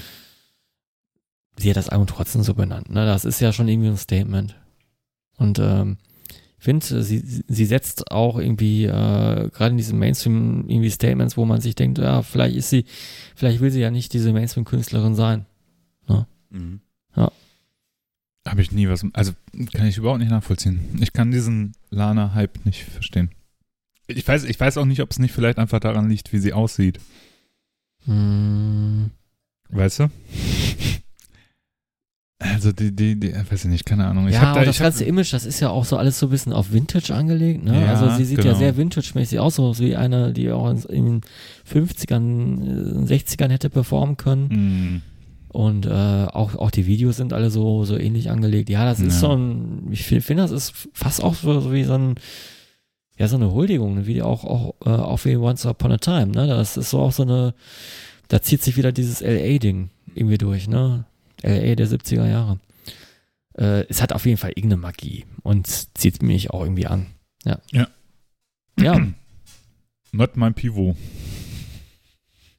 Sehr schön. Ähm, ich leg mal, also ich, ich mach mal weiter und zwar mit der Band Them. Und wenn es jetzt bei den Leuten oder bei euch noch nicht klingelt, äh, hinter Them mh, steckt der Sänger Van Morrison. Das war im Grunde seine Band, die er vorhat. Ähm, und der Song, den hau ich auch natürlich, den Songtitel hau ich auch direkt äh, raus, ist ähm, It's All Over Now, Baby Blue. Ist wahrscheinlich, wenn ich runterbrechen müsste, die, wenn man jetzt sagen würde, Max, die Top 5 Lieblingssongs of all time, dann wäre der Song mit dabei. Den liebe ich einfach. Ich liebe diesen Song. Ich, ich, ich, ähm, das ist so auch so ein Song, den kann ich nicht tot hören. Den finde ich immer wieder schön. Der hat eine tolle Atmosphäre. Ähm, ist äh, von, dem, von dem Album Them Again von 1966 und im Original natürlich von Bob Dylan. Wie zu der Zeit, glaube ich, alles. Ähm, Bob Dylan hat den Jahr vorher rausgebracht. Und äh, ja, Them kommen aus Nordirland. Äh, Them Again ist die zweite Platte. Van Morrison ist dann, glaube ich, auch im selben Jahr schon ausgestiegen. Kennt man aber natürlich auch für seine, für seine Mega-Hits wie Brown Eyed Girl. Mm. Man weiß auch nicht so genau, worum es in diesem Song eigentlich geht. Ähm, ob er da jetzt irgendwie die Trennung von John Bass, also einer großen Sängerin, äh, verarbeitet oder ob das jetzt ein Abschied aus der Folk-Szene war. Da gibt es so verschiedene Theorien. Ähm, ich, ähm, das, das Witzige ist, ich kenne den Song halt durch, durch, durch, durch mein Elternhaus, der, der lief da halt häufig und ähm, der das ist so, der ist so melancholisch und schön und, und auch irgendwie mit traurig und ähm, hat so eine tolle Melodie und der und der Van Morrison singt so geil und das ist dieser alte Gesangssound, dieser Aufnahmesound, der so immer so ein bisschen so, so ein bisschen drüber ist, so als wenn also ja, als wenn der zu nah am Mikro stehen würde irgendwie und, und ihr wisst, was ich meine. Ich habe jetzt gerade Mhm. diesen Begriff nicht dafür. So leicht übersteuert. Ja, genau, so leicht, genau. Und ähm, er singt so schön und äh, bei YouTube äh, geisterte ganz lange, ähm, wenn, wenn du dir den bei YouTube angu- äh, wolltest, den Song, geisterte ganz lange, ähm, ja, so, so eine, ja, ein Standbild äh, mit, äh, mit, der, mit der Rolling Stones Zunge, mit dem Rolling Stones Logo. Umher, weil viele Leute denken, das ist ähm, Mick Jagger, der da singt. Der es aber Okay. nicht ist. Also ich, ich verstehe, dass das eine Ähnlichkeit ist, aber es ist es halt, defi- ist halt definitiv nicht. Und äh, ja, Van Morrison, klar, Brown Eyed Girl ist ja so ein Mega-Hit gewesen. Ich habe Van Van Morrison auch mal live gesehen im, im Landschaftspark Nord vor vielen, vielen Jahren. Das war auch sehr gut. Hat mir auch gut gefallen. Ähm, It's All Over Now, Baby Blue wurde eine Milliarde Mal gecovert. Ähm, ich, also, wenn ihr den Song googelt, ihr werdet eine Million ähm, Cover-Version finden. Und ist ja auch nun mal auch von, von Them auch ein, ein, ein Cover gewesen. Ähm, ist, kommt aber unter anderem auch in dem Film Elementarteilchen im Abspann äh, wird er gespielt. Das ist ein Film mit Christian Ulm, soweit ich weiß, Mhm. ein deutscher Film. Allerdings auch wieder in einer anderen Coverversion. Und It's All Over Now, Baby Blue. Also, ihr da draußen, wenn ihr mich mal irgendwann äh, schwach machen wollt, dann macht den Song an. ich tue alles in dem Moment. Es ist wirklich, nein, ich wirklich, ich liebe diesen Song, muss ich wirklich sagen. Es ist wirklich ein verdammt geiler, schöner Song. Und ich kann gar nicht wirklich mehr noch darüber erzählen, weil den muss man sich anhören und entweder er packt ein an den Eiern, wie es so schön heißt, oder eben nicht. Und Mhm. äh, bei mir ist das jedes Mal der Fall. Und deswegen ist Them mit It's All Over Now, Baby Blue, ähm, einer meiner Top 3 Songs. Warum ist das ein äh, Song für den Sommer? Gute Frage, Elle, gute Frage. Ähm, ich, ich, äh, bei, bei dem, als du das Thema damals ge gebracht hast, habe ich nicht gedacht, so, hm, oh, das muss jetzt, also man könnte jetzt so, so, so, so, ähm, plakativ an die Sache gehen und sagen, ja, Bacardi Feeling und vielleicht noch äh, Summer Jam vom, vom äh, Underdog Project und vielleicht noch irgendein ähm, so ein Regga äh. Reggae-Song, genau, oder, oder, oder noch irgendwie was von Venga Boys oder, oder, oder, Dancehall. oder äh, Ketchup-Song ist auch ein super Song. auch der Tanz ist auch mega geil, der Las Ketchup-Tanz. ähm, auch so geil, Las Ketchup und der Song hieß The Ketchup-Song, ne? Also fürchterlich. Äh, Das war, glaube ich, der schlechteste Sommerhit aller Zeiten, wirklich. Ah, Despacito finde ich jetzt aber auch. Ja, Ja, Despacito das ist auch, Oh. ja, auch, ähm, Aber das ist jeder Song, ja. Das ist jeder ja, Sommersong, aber es gibt ja. welche, die kann ich noch auch so aus Ironiegründen und so mit, aber Ketchup-Song war schon echt, also auch dieser Tanz, ich hab, fand diesen Tanz so blöd, dieses, Ja, ja. Ja, ihr seht es gerade, also ist äh, Horror, ne? wirklich Horror, direkt die Hände abhacken. Ne? ist ein Sommersong für mich, weil der funktioniert auch für mich in jeder anderen Jahreszeit, aber der hat halt irgendwo so eine melancholische Schwere, aber auch irgendwo so eine Leichtigkeit und ich finde, das ist so einer, den du hörst, mh, da ist es schon, ist gerade dunkel geworden, aber es ist Mhm. noch einigermaßen warm draußen, sodass du noch im Garten sitzen kannst mit einem Bierchen äh, oder am Grill oder am See. Und ähm, das ist so, äh, erinnert mich auch an viele Urlaube, ähm, wenn meine Eltern den dann halt gespielt haben. Und deswegen ähm, habe ich mir gedacht, ich, hab, ich, ich bin die Aufgabe auch so ein bisschen so angegangen, Ela, dass ich dachte, naja, ich, ich erstelle mir eine Playlist für den Sommerurlaub. Und das habe ich ja nur mal die letzten paar Jahre auch Ja. gemacht. Und die erweitert sich immer mehr und die höre ich jetzt natürlich auch in allen anderen Jahreszeiten. Aber das wäre so ein Song, der würde safe mit drauf, mit drauf kommen. Ja, ja. Okay, cool. Tja, ein Song, den man sich anhören kann, nachdem man am Pool mit der Animation Macarena getanzt hat. Oder den Ketchup äh, Dance. Ketchup, lass Ketchup. Also, hey, Der war ah, doch, der war doch der- sogar in der der Kritik von irgendwelchen, von irgendwelchen religiösen, also christlichen äh, Fundamentalisten, ne? Also die haben doch, die, die haben doch irgendwie gesagt, äh, es ist ein satanischer Tanz oder sowas, ne? Da war doch irgendwas, oder? Ich erinnere mich da irgendwie. Also so. ganz ehrlich, ja, egal was du sagst, ich glaub's dir, weil äh, ich kann mir da alles vorstellen. Ja, der war auf jeden Fall in der Krit- Kritik. Vielleicht, wenn die, äh, Ketchup und Blut und so. Ja? genau, wenn die Zuhörer, ja, ey, von wegen, du kannst den noch perfekt. was ihr nicht gesehen habt, ist, dass er den jetzt einfach komplett runterge... Oder war das jetzt irgendwie ein Fortnite-Tanz? Ich weiß es nicht. Nee, ich glaube, das, das Ja? waren schon die drei Moves, die man braucht. Also siehst du, guck mal. Ja. Also die, die Zuhörer, die das vielleicht jetzt äh, hören und die was die den Skandal um das Ketchup wissen, die können ja gerne was drunter posten.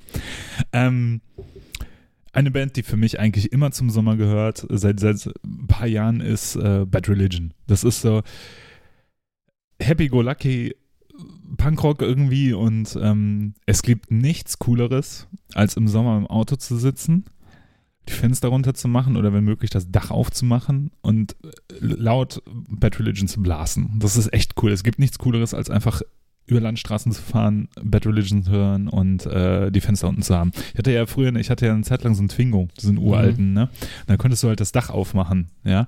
Und ich habe damals in, in, äh, in, in, in, in einer relativ ländlichen Gegend gearbeitet, wo ich so eine halbe Stunde mit einem Auto hingefahren bin immer.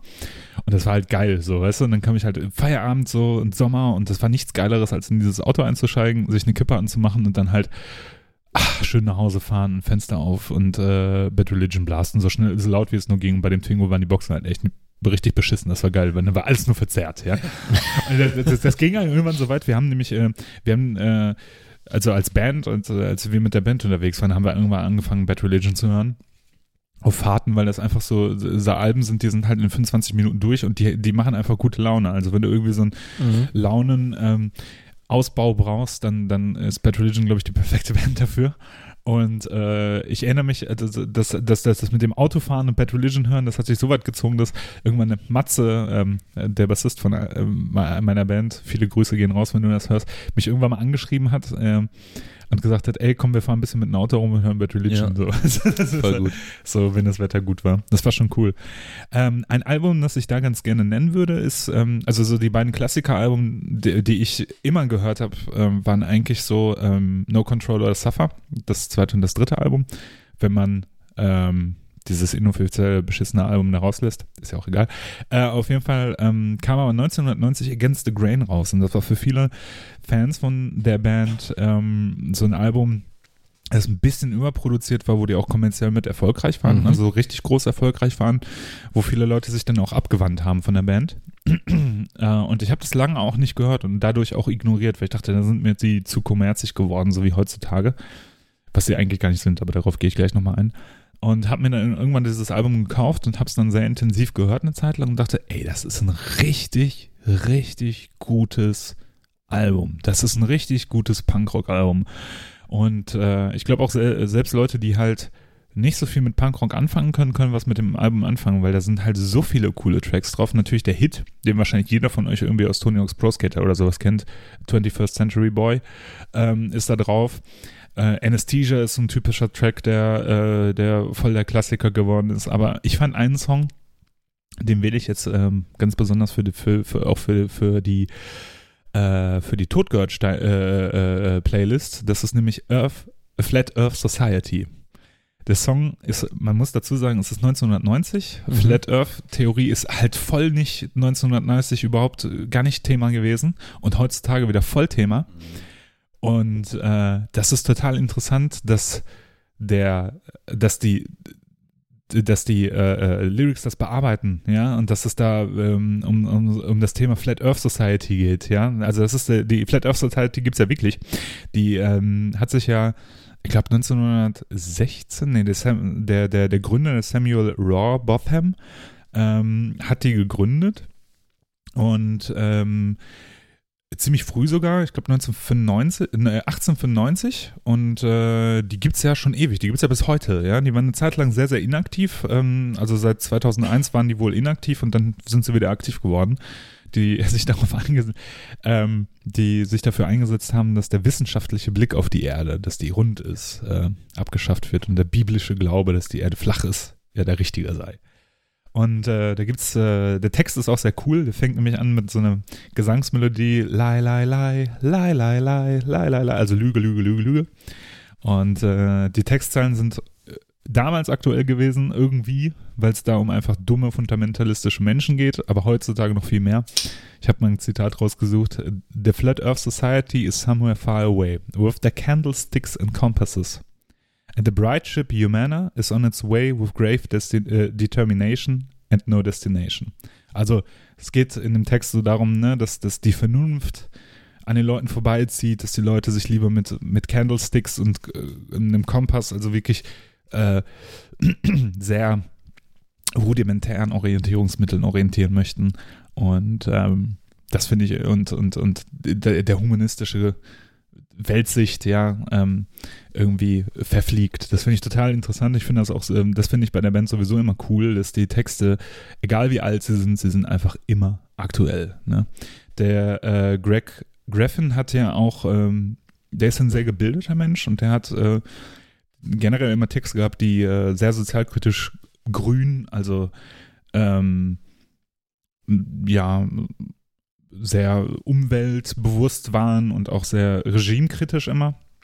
Das neue Album äh, Age of Unreason, das vor kurzem rausgekommen ist, ähm, zeichnet sich da eigentlich auch durch und er hat ähm, tatsächlich einen Preis gewonnen für seine Arbeit in Bad Religion und sein, sein ähm, ähm, seine, seine ähm, politische Sicht und seinen Einsatz für seine politische Sicht.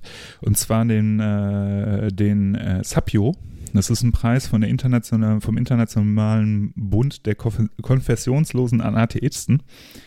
Und ähm, das ist ein, diesen Preis kriegt man, wenn man sich ähm, herausragend, in herausragender Weise für äh, Weltanschauungsfreiheit, Selbstbestimmung und Toleranz einsetzt, für die Trennung von Staat und Kirche, Förderung von Vernunft, vernunftgeleiteten Denken und, und, und.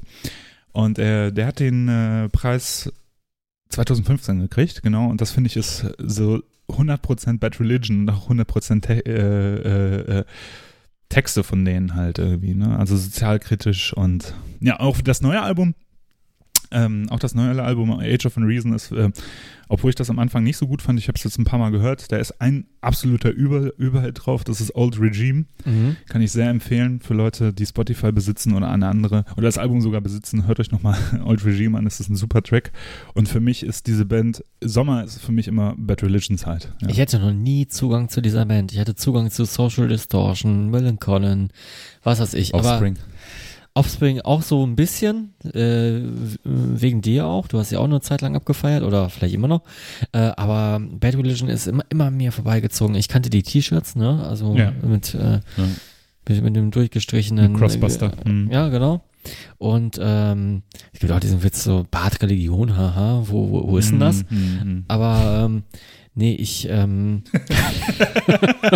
du, du, du schüttelst den Kopf. Ich habe, also man muss dazu sagen, Max hat seinen Kopf, also ich habe noch nie jemanden so enttäuscht gesehen halt. das war, das war, weißt du, das war nicht nur, das war wirklich echt, das war, Ja, ich, ich habe auch nicht gedacht, dass ich den gut Boah. finde. Aber ähm, Ich kannte den überhaupt nicht, den Spruch. Äh, da warst du direkt enttäuscht, der war doch super. Horror, äh. Wie Salz öffnen, nur in Religion. ja, so, ein- so ein typischer Rallye-Lehrerspruch, weißt du? Aber ähm, nein, äh, das ist eine Band, die ist irgendwie konsequent an mir vorbeigezogen und ich, ich kann, kann auch nicht sagen, was, was, was für Punk die machen. Also es ist, nee. Melodiöser Hardcore einfach, so, das ist so. So, äh, ne, was, Ich wüsste nicht, wie sie sich anhören. Also ich kenn wahrscheinlich auch- stand ich auch irgendwann mal im Club und das lief und ich wusste nicht, dass es Ich hätte gedacht, Bad du wärst auch so ein Bad Religion-Typ, aber gewesen, ich äh, kenne original auch nur zwei Songs, weil ich auch diesen, diesen, diesen Erstkontakt nie so richtig Mhm. hatte, wie es halt, wie ich es zum Beispiel mit, mit Offspring hatte. Und äh, es ist jetzt nicht so, dass Ela der einzige Bad Religion-Fan der Welt ist. Also das ist ja schon eine Band, die ist mega, Ja, ja, mega beliebt Ja. ne, und sehr, sehr populär. Aber ich kann halt, kenne halt auch wirklich nur, nur zwei Songs von irgendwelchen Playlists und das ist halt ähm, Punkrock-Song und äh, Kyoto Now. Und das sind die einzigen beiden Songs, die ich Mhm, tatsächlich mhm, jemals ähm, bewusst gehört habe. Hm. Aber dann, kennt- habt ihr nicht Tony Hawk's Pro Skater 2 gespielt? Doch, aber da habe ich dann dann habe ich dann unbewusst wahrgenommen Da äh, ist den das so- Song. da Das war mir dann nicht klar, dass es von Bad Religion ist. Da ist You drauf. Ist auch voller Überhit. Mhm. Naja, es You. ist es You, genau heißt das Song. Äh, äh, äh, hm, You. You, Tony Pro Skater, sucht das mal wirklich. Nee, auf jeden Fall, ähm, nee, für mich, äh, ich, ich habe die auch, äh, also ich habe die, ich bin nicht mit Bad, Bad Religion aufgewachsen, überhaupt nicht. Ich habe die erst relativ so in dieser Phase entdeckt, wo man so ein bisschen Metal müde wird und dann versucht, andere Musikrichtungen zu finden und dann herausfindet, boah, es gibt ja populäre große Bands, die ja doch interessant sein können. das muss nicht immer der schlimmste Underground sein. Und äh, habe die sehr schnell lieben gelernt dann in der Zeit. Und ähm, bis jetzt begleitet mich die Band halt jeden Sommer irgendwie. Mhm. Und das ist halt auch wirklich, das ist für mich so Musik, die läuft halt auch nur im Sommer. Also, Mhm. also passt da am besten. Genau. Okay. Meine Nummer zwei. Äh, meine Nummer zwei ähm, hat wieder was mit dem Summertime Blues äh, zu tun, denn das ist der Songtitel. Äh, Summertime Blues von Blue Shear. Äh, witzigerweise, dieser Song transportiert ja überhaupt nicht diese, dieses Summertime Blues Gefühl, sondern es ist einfach nur der Titel und äh, es ist ein bluesiger äh, Hardrock Song oder Heavy Rock Song und ähm, ich, ich musste sofort daran denken und dachte, boah, du musst jetzt eine Brücke schlagen und ähm, da kann man auch eine kleine Diskussion anstoßen. Ihr, ihr kennt ja Blue Shear und diesen Summertime Blues, was übrigens auch ein Cover ist, ähm, mal wieder. Von. Dylan.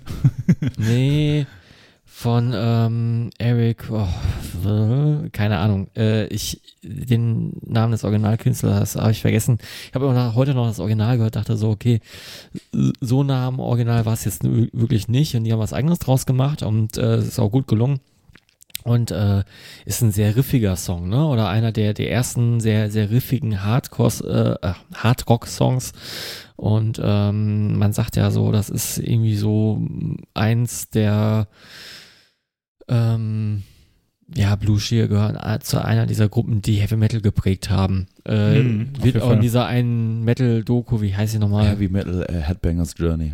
Headbangers Journey, wie- wird's da nochmal erwähnt, so explizit. Als Wegbereiter, ne? So ein bisschen. Ja, sehe ich aber mittlerweile anders, äh, auch äh, dadurch, dass ich mich immer mehr so mit, mit älterer Musik beschäftige.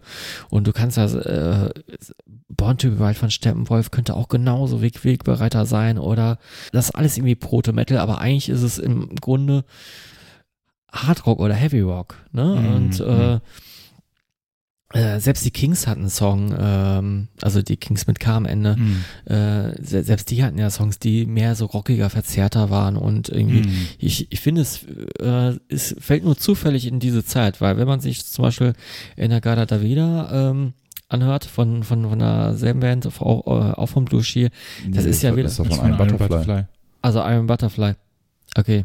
Ja, äh, meine, meine Herleitung äh, stürzt jetzt ein. Nein, aber, aber wenn, äh, wenn man sich vielleicht aus, haben die es ja auch gespielt, aber ich kenne es Nee, nur von nee, nee Iron äh, Butterfly. st- stimmt, es ist von Iron Butterfly. Nur wenn, wenn du dir jetzt mal andere Songs vom Blue Shear anhörst, dann ist, ist es selten so heavy. Also, Mhm. Okay. äh, wenn wenn jetzt alles anekdotisch auf diesen einen Song beruhen soll, okay, kann sein, aber es sind, können auch viele andere sein. Also, ähm, da ist nicht nur Blue Shear irgendwie zu nennen. Aber äh, nichtsdestotrotz ein guter Song und ein guter Sommersong irgendwie. Ja. Mhm. Eine Band, die sich ja ganz viel auf Blue Cheer bezogen hat, vor allem in der späteren Phase, bevor die sich aufgelöst haben, war ja äh, Satan Sailors, ne? Die haben ja sehr, sehr viel, das, die haben ja sehr, sehr viel gesagt, dass die immer von Blue Cheer beeinflusst sind. Kannst du das bestätigen oder sagst du, ist, sagt dir Satan's Satyrs nichts? Ja, doch. Ähm, Doch. Hm. Ich habe, glaube ich, noch ein Tape zu Hause, was ich nicht abspielen kann, weil ich kein Tape-Deck habe. Aber ähm, Das Tape ist super. Ich habe das auch. Welches denn? Ja, ich glaube, das erste Tape, ne? Ja, Wahrscheinlich, das habe ich auch. Das hab ich auch. Ja. Auch eine Ja. Band, äh, auch eine Band, die ich von Anfang bis Ende gut fand. Egal, Ja. was die gemacht haben, es war einfach alle. Phasen auch gut. Oder Ja, ja. alle, also irgendwie auf einmal singt er wie eine Mickey Mouse und Ja. an dem anderen war das so ein ganz anderer Sound, aber ja, irgendwie ja, ja. äh, konnte ich mir das alles geben und live fand ich es auch gut. Also Hm, genau. Ja, also Blue She hätte ich jetzt nicht rausgehört, aber auf Okay. jeden Fall diese Zeit, auf jeden Fall. ja, ne? ja, ja. 60er. Ja, diesen Sound auf jeden Fall, diesen leicht übersteuerten Sound. Äh, es lebt mehr vom Stilmittel Sound als Ja, von, von der ja. Musik selber. Ja. Nee, nichtsdestotrotz wollte ich die, die Brücke mal schlagen und ähm, mal diese Proto-Metal-Diskussion anstoßen, weil ich die ganz interessant finde. Auf jeden Fall. Also ich finde auch, äh, wenn, also ich finde irgendwann, ähm, man, das ist so eine kurze, das ist so schwer zu sagen, was ist denn jetzt noch Hardrock und was ist Proto-Metal so, Mhm. ne? Und das ist halt äh, so viele Leute, das ist ja auch so ein Trendwort einfach, ne? Und so Ja, ein und es gibt auch nicht die eine Antwort. Nein, es gibt Definitiv, die nicht. die gibt's einfach Definitiv nicht, ne? Die, die gibt's nicht, ne? Es gibt natürlich Bands, die da irgendwie reinfallen. So, und natürlich zeichnet sich so Hardrock, der schon eher in die Metal-Richtung geht, aber noch nicht so richtig Metal ist, sagen wir es mal so. Ja. Oder Rock, der so in die Richtung geht. Äh, der gibt es einfach viele Bands, die, äh, äh, die sowas schon immer gemacht haben und die jetzt kriegen die halt so einen Stempel auf, ja, also Ja, ja. jetzt kriegen die halt den Stempel, das ist Proto-Metal, ne, Ja. wie beispielsweise UFO oder sowas. Ja, ja, weil die Leute, äh, weil man liebt es ja auch einfach, äh, Stempel äh, aufzudrücken. Man liebt es ja auch, Schubladen zu gestalten. Und, und gerade äh, Heavy Metal Headbangers Journey ist ja eine nett gemachte Doku, ist ja. wirklich, da steckt auch ein bisschen Kohle drin, da steckt auch ein bisschen Arbeit Ja, drin, das auf ist ja auch nett Fall. gemacht. Aber allein diese, diese Diagramme, die dann da immer äh, erklärt werden, so, dass, wo natürlich auch viele dumme Fehler halt auch passiert sind, dass Ja. Sodom irgendwie unter Death Metal ähm, die natürlich auch das ein oder andere Me äh, Album rausgebracht haben, die ja so das ja. auch äh, schon Stimmt. Death Metal, aber die wurden dann ja auch unter Death Metal dann irgendwie eingetragen in dieses Diagramm und so. Naja. Und ähm, das ist, glaube ich, immer so, das ist auch so, so, so ein Ding. Ich meine, vor 20, 30 Jahren hattest du halt diese Medien nicht und da hat sich auch nicht interessiert, da hast du die Platte gehört, weil die gut war und dann hast du die Mm, Platte gehört, weil die vielleicht noch mm. gut war oder weil du vielleicht wusstest, die eine Band äh, hat auch früher die Band gehört oder so, aber ja. aber so jetzt ist es natürlich immer alles so, du willst du willst ja alles irgendwie ordnen, weil Ja, weil, weil, weil es ja. auch so viel zu entdecken gibt. Ja, ja, richtig, richtig. Und äh, jetzt, äh, ja, und dann sind halt, dann kriegen Bands wie Budgie auf einmal das, äh, weißt du, nur weil die Brad-Fan geschrieben haben äh, und Metallica das gecovert haben, ist das jetzt halt Metal. So, Ja. ne? Genau. Ja, ja, genau. Das ist halt irgendwie so und äh, ist, ist, ist ja auch in Ordnung. Aber natürlich, äh, w- manchmal glaube ich, wenn so ein Stempel irgendwo aufgedrückt wird oder so eine Schublade aufgemacht wird, wo auf einmal ganz viel reingesteckt wird, ja, und dann kannst du ja da auf einmal auch ganz viel rausholen, Sachen, die dich vorher vielleicht nicht interessiert haben. Ja. ne? Also das, das ist so, ähm, Ja, Das- das, ja. das stimmt, das das stimmt. ist so, ne? Also ich So. glaube halt, ich zum Beispiel, was, welche Schublade ich total, also ist natürlich schwer jetzt zu sagen, dass das ein neueres Genre, weil das ja falsch ist, aber so ein Genre, wo, wo, was, was mir total geholfen hat, ja, viel zu entdecken, war so Krautrock, als ich Krautrock das erste Mal Mhm. irgendwie gehört habe. Und da dachte ich, boah, da gibt's ja echt viel und das ist ja eigentlich auch Proto-Metal, so Ja, nach dem Motto, ja, ja. so, ne? Und äh, ja, und ich glaube, das ist halt immer, ist, ist immer so, dass solche Schubladen aufgemacht werden. Und ich weiß halt auch nicht so richtig, ob, was ich davon halten soll. Es ist schon irgendwie Mhm. Es ist schon irgendwie cool und Ja, irgendwie es ist ja auch nicht. interessant, da Ja. rumzudoktern und zu sagen, ja, aber da war ja auch schon so eine Metal-Breitseite Genau. zum Meer spüren oder, oder, oder wer war jetzt wichtiger, Led Zeppelin oder Black Sabbath? Oder ist das erste Black äh, Sabbath-Album, ist das eigentlich, ist das schon Heavy Metal oder ist, Ja. es, ist das schon Doom Metal oder, oder nicht? Oder so, äh, aber irgendwie ist ja auch Blues drin und irgendwie äh, spielt auch einer eine Mundharmonika. Also, ja, äh, so wie bei Bob Dylan. Also bei Bob Dylan kann man schon die ersten Züge des Metal Ja, sehen. genau. Und äh, wenn man dann noch weiter zurückguckt, Beethoven hatte ja auch so, ne, so, so. ja, und, und, und, und Wagner. Wagner. Wagner. Ja, Wagner. Wagner ist ja, praktisch Wagner ist ja ähm, Manowar ohne Metal. Das kommt auch, glaube ich, auch drin auch sehr gute Pizza. Das, äh, das, Wagner, äh, aber das kam doch damals auch in der ähm, Doku äh, drin vor. Ja, es kam auch ne? vor, Genau, ja. wo dann auch äh, irgendjemand erzählte, so ein, irgend so ein Professor, ja, ja, da genau. Ja, aber jetzt ist es ja schon so ähm, allgemeines kulturelles Gemeingut geworden, auch durch diese Doku, ne? Also Mhm. äh, äh, wenn du auf Diagramme stehst, dann kannst du dir auch äh, von Fenris äh, so, so, so, so, eine, so ein ähnliches Ding anschauen, wo da an der Tafel steht und dann Ja. aufmalt, Ja. welche Band äh, wann was welchen Stil geprägt hat. Äh, da steht dann so eine Hochschultafel und Ja. äh, hält einen, weiß nicht, halbstündigen Vortrag. Äh, Das ist aber, das ist, ich finde, ich finde aber, ähm, ich finde aber, dass zum Beispiel solche Diagramme, äh, sage ich jetzt einfach mal, ja, äh, oder zu wissen, was, äh, was hat denn meine Musiker, die ich gut finde, was hat die denn beeinflusst? Und ich mö- und wenn du selber Musiker bist, ja, finde ich das aber cool, weil zum Beispiel eine Sache, die ich, ähm, die, die ich bei vielen Bands halt immer doof finde, ist, dass die halt alle sagen, bei einem, wenn die ein Album aufnehmen und so junge Bands oder sowas, dann muss das halt so klingen wie, ich sag jetzt mal, Maiden. Ja, dann Ja. sagen sie, das muss klingen wie Maiden. So, und dann produzieren die das so, dass es wie Maiden klingt und im Endeffekt klingt es halt gar nicht so wie Maiden, sondern es klingt halt so wie, als wenn jemand versuchen würde, Maiden zu produzieren. Und im Endeffekt klingt, klingt das ja gar nicht so. Das liegt aber daran, da die ganzen Bands denken, sie müssten Judas Priest kopieren, soundtechnisch, und Iron Maiden kopieren, soundtechnisch, oder irgendeine andere große Ja. Band, ja. Aber die müssten ja eigentlich das kopieren, was die Bands kopiert haben, ja. eigentlich ja. ja. Das ist, das ist ja Oh, der, ne? Also, die müssen, also erst dann ist es original. Genau, genau. Weil das ist ja bei Judas Priest oder sowas, wenn du die ersten Alben anhörst oder sowas, die sind ja auch ganz komisch produziert. Die haben ja auch so, weil der Gitarrensound, ja, was was ist denn das für ein Gitarrensound zum Teil so auf der Sin After Sin oder sowas?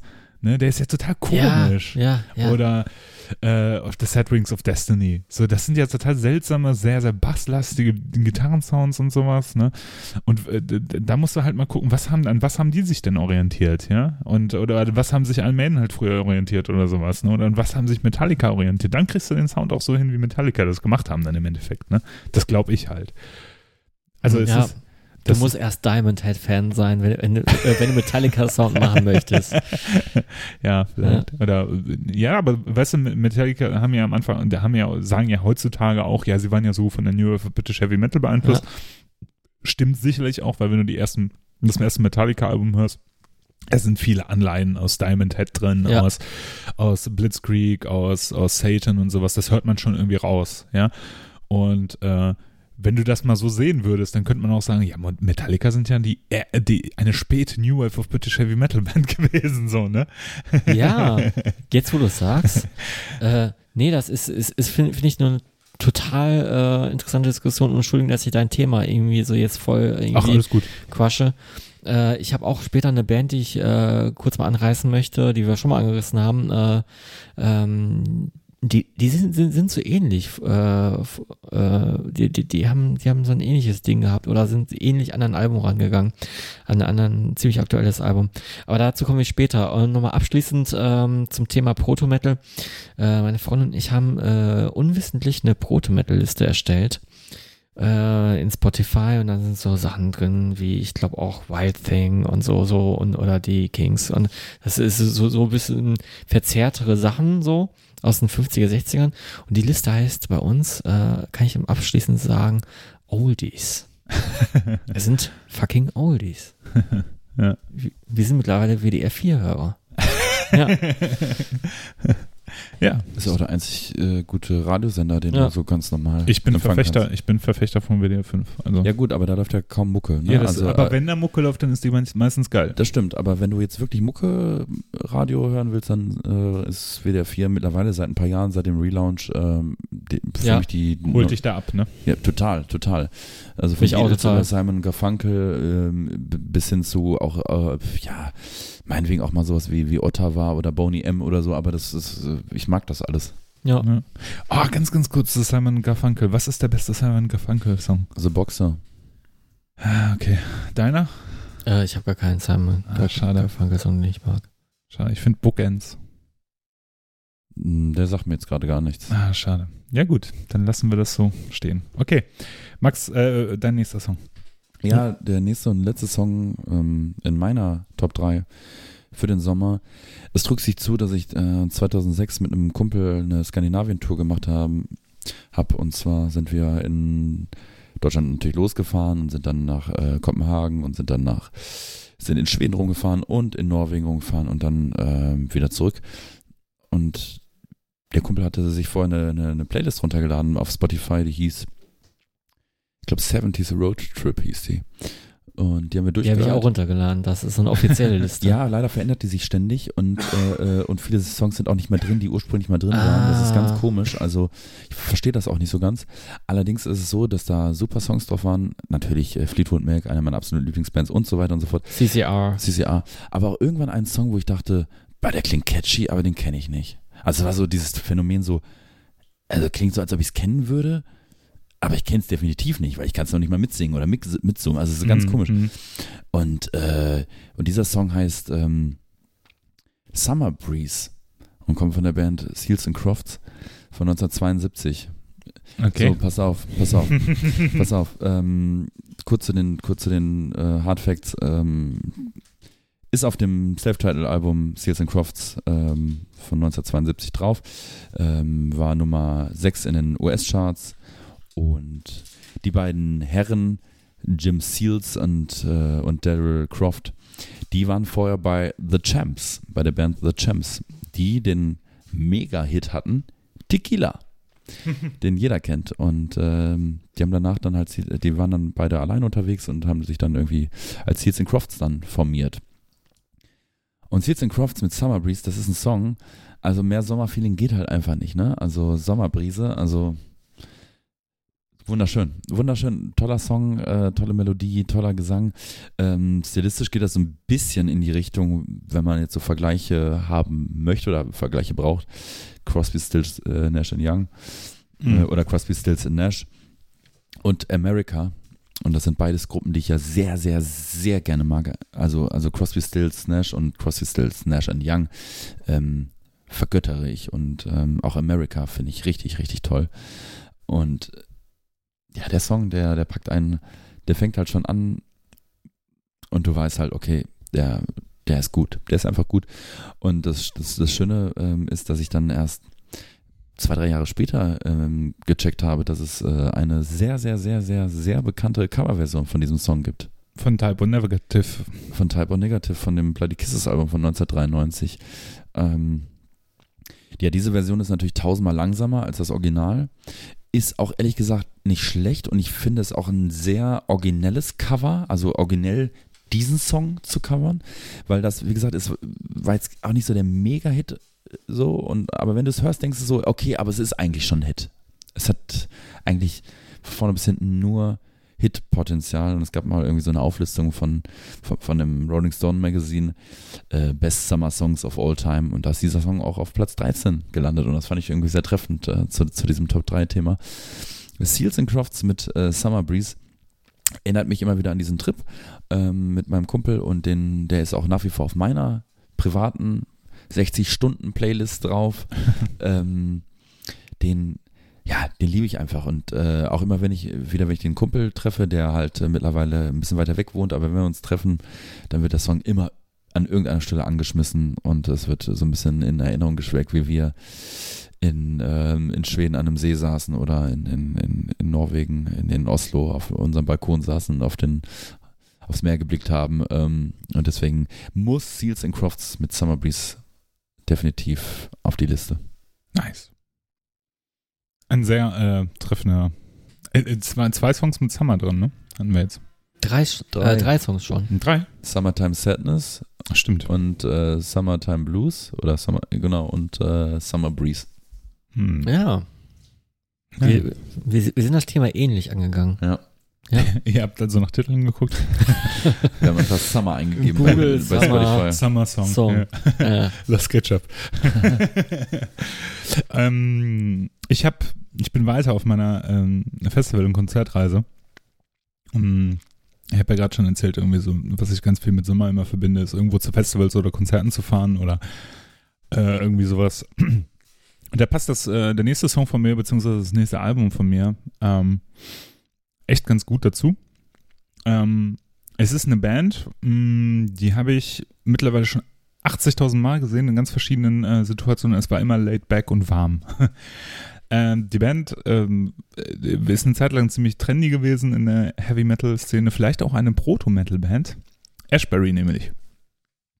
Ich glaube, die, äh, wo sich die, die ganze Welt einig ist, das war, dass das eine Band ist, dessen Entdeckung ähm, die Welt nochmal bereichert. Ne? Definitiv, ja. Das Album Endless Skies, äh, das 1983 rausgekommen ist, hat auch eine ganz interessante Geschichte. Generell ist die Band ja sowieso äh, sehr interessant. Das sind ja zwei Brüder, Rob und Randy Davis, beide Gitarristen und Sänger der Band.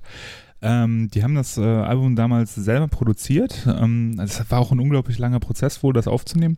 Haben das dann äh, pressen lassen und das wollten das auf ihre auf ihre Vorstellung halt machen. Ne? Die hatten dieses, dieses coole Cover mit diesem Zauberer, der da drauf ist, vor diesem Tal. Und die wollten das auf besonderem Papier mit so einer Struktur drucken. Haben sie dann auch gemacht. Und damit äh, das, das Cover nicht kaputt geht, haben die halt nochmal so eine besonders dicke Folie drumherum gehabt. Und ähm, haben auch da schon, wir wollten unbedingt die beste Soundqualität und deswegen haben sie das schwerste Vinyl auch genommen, um das zu pressen. Und im Endeffekt haben, hatten sie halt nur, nur noch genügend Kohle für 1000 Stück.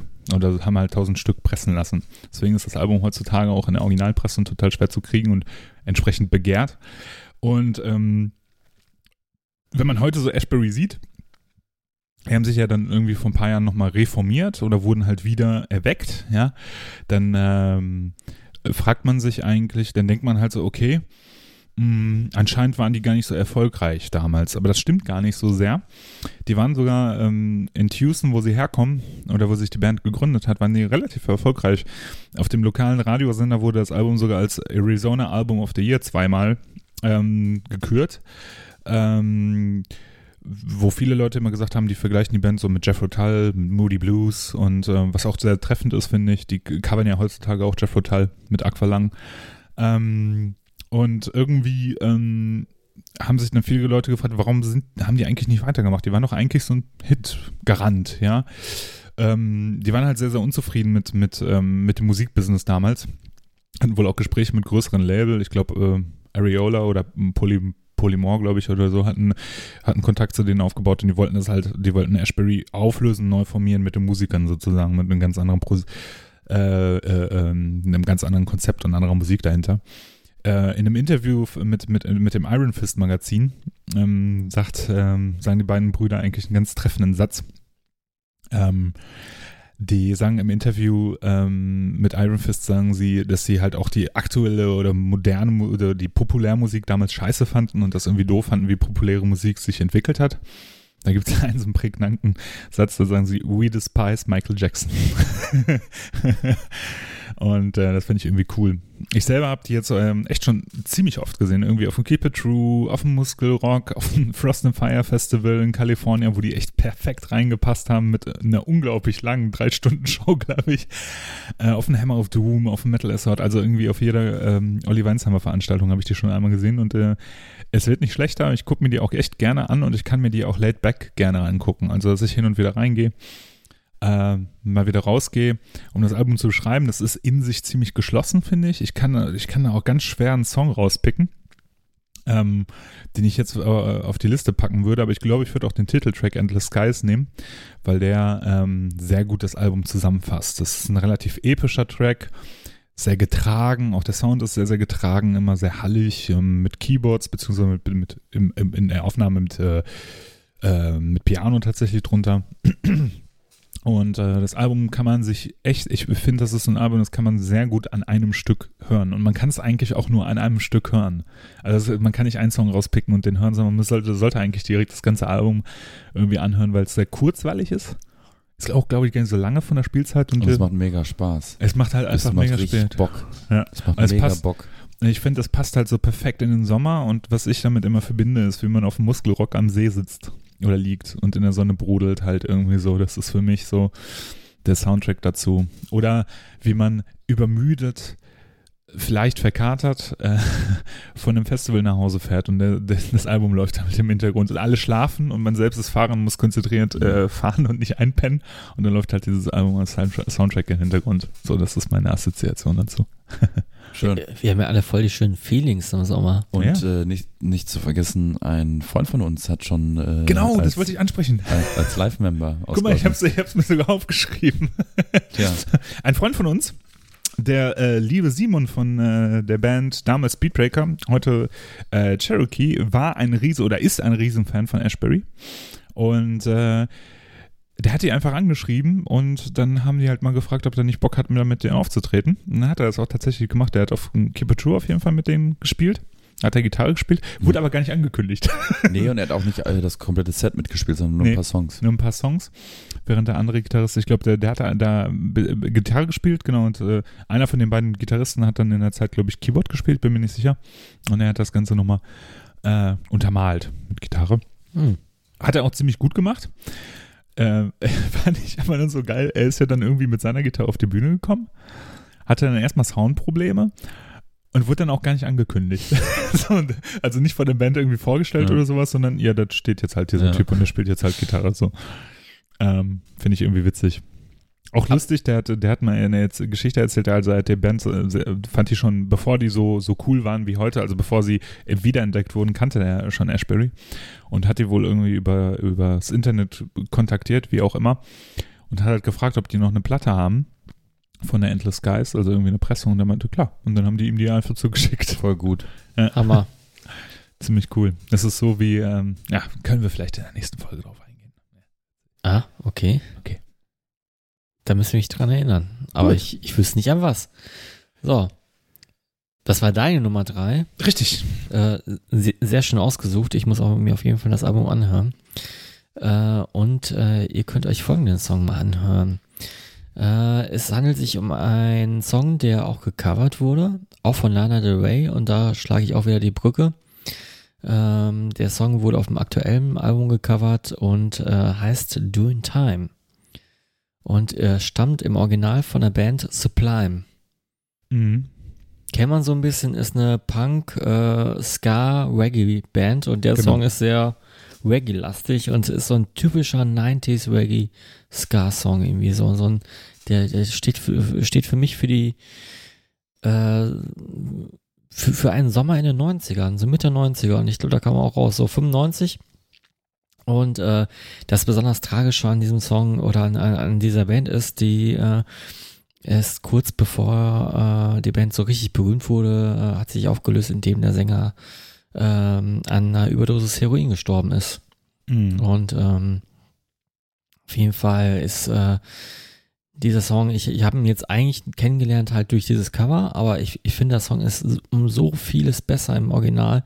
Und äh, das ist wieder so ein Beispiel so für ja, Covers, äh, die, ich glaube, das ist der Song ist gerade sehr gehypt, aber das Original äh, hat nochmal einiges mehr an Tiefe, hat nochmal diese 90 Sounds drin, ähm, die man auch kennt, so von, kennt ihr Underwater Love zum Beispiel noch? So mit, mit, mit diesen Samples und so?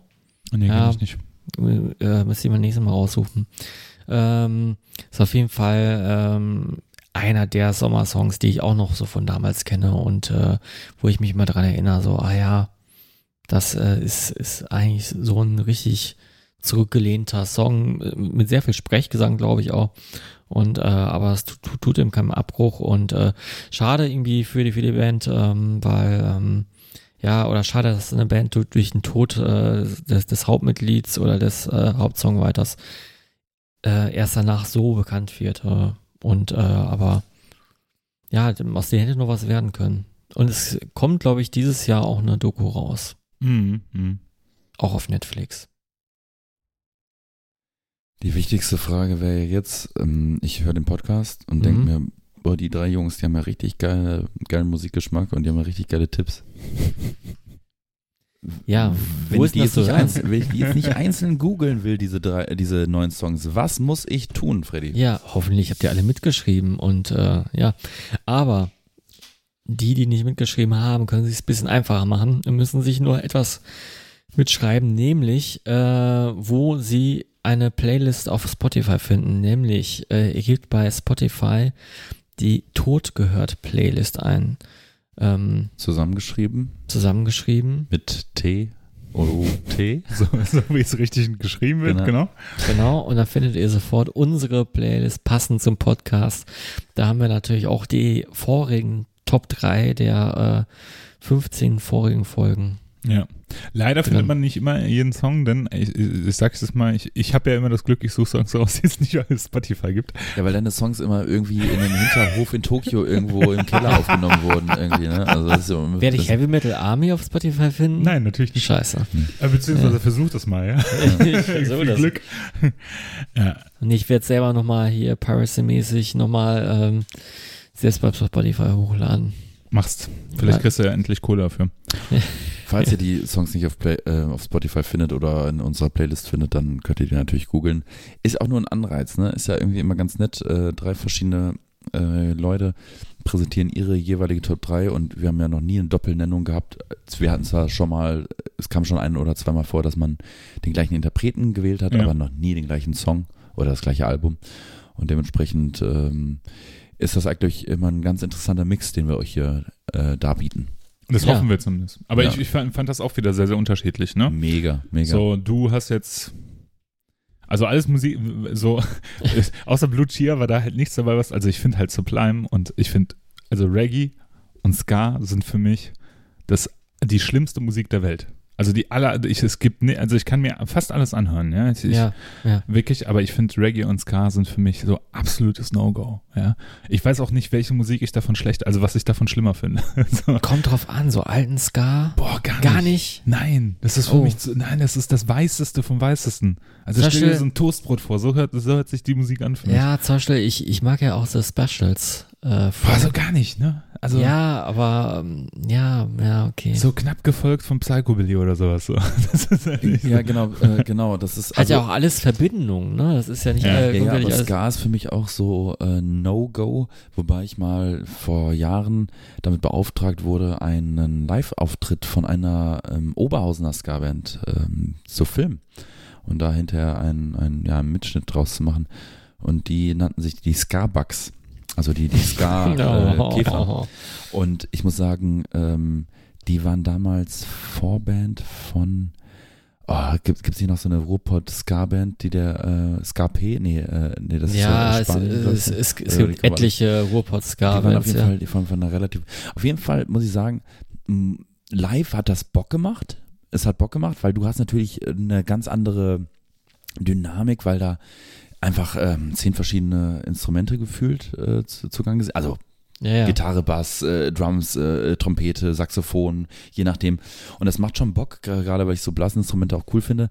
Aber ich würde mir, also ich habe ich hab, bin, ich habe mir nie die Caro, ähm, also nie, nie diese, diese Schachbrettmuster Vans gekauft und, und, und habe auch nie irgendwie irgendwas Ska-mäßiges äh, bewusst zugeführt, weil das einfach nicht mein Ding ist. Hm. Das ist einfach nicht Okay. mein Ding. Also für, äh, für euch ist das quasi No Skank Area. Doch, Skanken finde ich cool. Also Skanken finden sie aber, cool. aber, aber nicht im Ska. Ich finde das ja cool bei Circle Jerks oder irgendwie sowas. Also, Ja. okay. Ähm, boah, normalerweise machen wir ja immer ein Ende nach der Top 3, ne? Normalerweise wären wir jetzt ja schon am Ende. Aber wir gewesen. haben ja so viel. Boah, wir haben echt noch so viel. Ich habe, Ah. boah, ich habe so viel erlebt in letzter Zeit, ja, Leute. Ich möchte, ich möchte, aber das sparen wir jetzt einfach auf, weil ich glaube, das sind auch gute Sachen, die wir mal ohne einen Gast besprechen können. Oder sollen wir jetzt auf Stopp Ich- drücken und danach drücken wir wieder auf Start und nehmen noch eine Folge auf? Hallo und herzlich willkommen zu. nee, ähm. um- Also, ich war, ich, ich war in Großbritannien. Ich habe mir eine japanische Wrestling-Show angeguckt. Ich war im japanischen Theater. Ich war ähm, bei Tonsteine Scherben live. Ich ähm, Scheiße, geil. habe äh, unglaublich viele coole Sachen erlebt. Die, die würde ich gerne alles erzählen. Machen wir in einem anderen Mal. Aber eine Sache möchte ich wirklich erzählen, weil das ähm, vielleicht nochmal vor der Folge ganz interessant sein könnte für die, Leu für die Leute. Ein paar von euch wissen ja, dass ich äh, oder ja, dass ich Wrestling-affin bin. Also auf äh, Pro Wrestling stehe. Und es gibt eine Band, die befasst sich sehr intensiv mit dem Thema Wrestling. Das sind die WrestleManiacs. Bestehend aus äh, Mitgliedern von Intoxicated, der äh, Black Fresh Band aus Osnabrück und Ex-Mitglied, einem Ex-Mitglied von, von Vulture. Und die Band tritt am 28. September in Recklinghausen in Moondogs auf. Und zwar im, Kon äh, im Kontext von einer Wrestling-Show. Ja? Die spielen da. Und ähm, ich darf da Gitarre spielen. also wer Bock hat, am 28. September zum Wrestling-Kult Nummer 13, zum Fesselmania, Fessel, weil Fess, Ja. Ah. Fesselmania na- 2019 zu kommen. Der äh, hat die Möglichkeit, da die WrestleManiacs äh, live zu sehen und ich darf da Gitarre spielen. Ich habe sehr viel Bock darauf, weil das echt witzig wird. Und äh, vielleicht habt ihr ja Bock, dahin zu kommen. Welche Stadt war das nochmal? Recklinghausen. Recklinghausen. Also bei dir um die Ecke. Praktisch bei mir um die Ecke. Man könnte danach, ihr könntet danach bei mir übernachten. Müssen wir unsere Und- Schlafsäcke mitbringen? Natürlich. nee, also ich würde euch herzlichst dazu einladen, da hinzukommen und äh, euch die Show anzugucken, weil dann wäre das mal echt ein Ding, da könnten wir alle drüber sprechen. Also in wie vielten ist das? Am 28. September 2019. Ob die Folge bis dahin draußen ist? Du, ich verprügel dich, wenn ich. Ich sag, dir, ich sag dir schon mal gleich, wenn ich in meinen Kalender gucke, der 28. klingt nicht so äh, gut für mich tatsächlich, leider. Weil, auch etwas, auch etwas was ich hier im, im Podcast schon mal angesprochen habe, am 28. September gehe ich mit meinem Vater, ähm, ja, mache ich mit dem die Stadtführung, die musikalische Ah, äh, ja, Stadtführung, cool, cool. The Sound of Düsseldorf. Das Mhm. ist zwar tagsüber, abends bin ich aber auch noch auf eine Einweihungsparty eingeladen. Äh. Deswegen ist der, fällt der weg. Aber ich werde danach zumindest einen Teil dazu beisteuern, indem ich von dieser musikalischen Stadtführung äh, erzähle und du natürlich von, von dem Event. Ein Ding, das ich auch noch mal gerne benennen möchte. Ah, ich habe noch ein, ein, bei meiner Aufzählung von Sachen, die wir erlebt haben Mhm. und die, die ich erlebt habe. Wir haben Sadistic God Messiah, die Band vom Andy, der mal hier im Podcast war, Ah. live gesehen. Ja. Hast du die auch gesehen? Nee, ich kam zu spät. Ganz zu spät. Ich habe die live Aber gesehen. äh, ich, ich habe ein schönes YouTube-Video gesehen und dachte Die- mir so, Ziemlich cool. ja, Also echt überraschend. Ich hab, fand's hab mich echt überrascht. Ja, ich fand es echt cool. Erinnerte ein bisschen an die frühen Nocturnal Witch, als die noch zu zweit waren. Eine Sache, die ich noch ganz gerne nennen möchte und ähm, der, wo, wo, wo ich mich einfach ein bisschen, ähm, ja, äh, wie soll ich das am besten? Da bin ich ein bisschen stolz drauf, ja. Ich habe ja prognostiziert, dass Mönchert nochmal erfolgreich werden. Ihr erinnert euch, Ja. in der Folge Ja. mit, äh, mit Ronja habe ich das, glaube ich, schon mal angesprochen. Ähm, die sind jetzt wirklich erfolgreich geworden. Krass. Ja, die spielen jetzt ihre erste ähm, Europatour und äh, spielen am 14. Oktober in Köln. Und ich, äh, ich werde auf jeden Fall da sein. Da kann Ich man sich noch ein Ticket, äh, so- noch ein Ticket sichern. Genau. Also hast du denn dein Ticket schon gekauft? ich habe meine Tickets schon ja, gekauft. weil Ja, ich habe ja gesagt, ich bin dabei. okay. Und dann kam keine Rückmeldung mehr. Du hast mich gefragt, seid ihr dabei? Und dann habe ich gesagt, jo, bin dabei. Achso, ich wusste jetzt nicht, ob das. Ich Keine dabei. Panik, das, das Konzert ist so ausverkauft gewesen, dass die es ähm, verlegt haben in eine größere Halle. Okay, Also jetzt mittlerweile kriegt man wieder da muss Tickets. eins holen. Weil ich bin jetzt zum Beispiel am, äh, am 30. September bei Drap Majesty in, Ja. äh, mhm. in Köln und das ist auch ausverkauft. ja Mit dem. Sören übrigens zusammen, mit dem habe ich ein Ticket Ja. mitgebracht. Drap Majesty ist auch ähm, extrem heißer Scheiß gerade. Yo. Wie- Generell, äh, generell viele coole Konzerte in nächster Zeit. Ne? Oh, ich wollte auf King Gizzard gehen und Ja. äh, und The Wizard Lizard, aber leider ist die Show genau an dem Tag ausverkauft gewesen, wo ich mir das Ticket Ah, klicken wollte. krass, Ja. Ich versuche noch an ein Ticket ranzukommen, weil äh, hier unser Kumpel, der Alex, der hat, der rückte nicht raus, wenn er denn seinen Geburtstag feiert und ob er den feiert. Und ich habe so lange gewartet und gewartet. Alex, feierst du oder feierst du nicht? Und dann genau, als er gesagt hat, so ja, äh, tu ich, aber da ich ich so, ach komm, gehst du trotzdem auf das Konzert und dann war das Ticket weg. Aber und die Band ist gerade auch richtig am Am Durchstarten ne? und gerade in Mhm. unserer Szene. Ich wollte noch mal über das Album labern, aber das glaube ich, hebe ich mich für, fürs, fürs nächste Mal auf. Seid ihr denn am 9. Oktober auf dem Top Secret äh, Gig von Okkulta? Psst, natürlich. Ja, psst. Hast du denn ein Ticket schon? Ja, klar. Die, muss, äh, muss man Tickets kaufen? Der exklusive Bericht nur in diesem Podcast.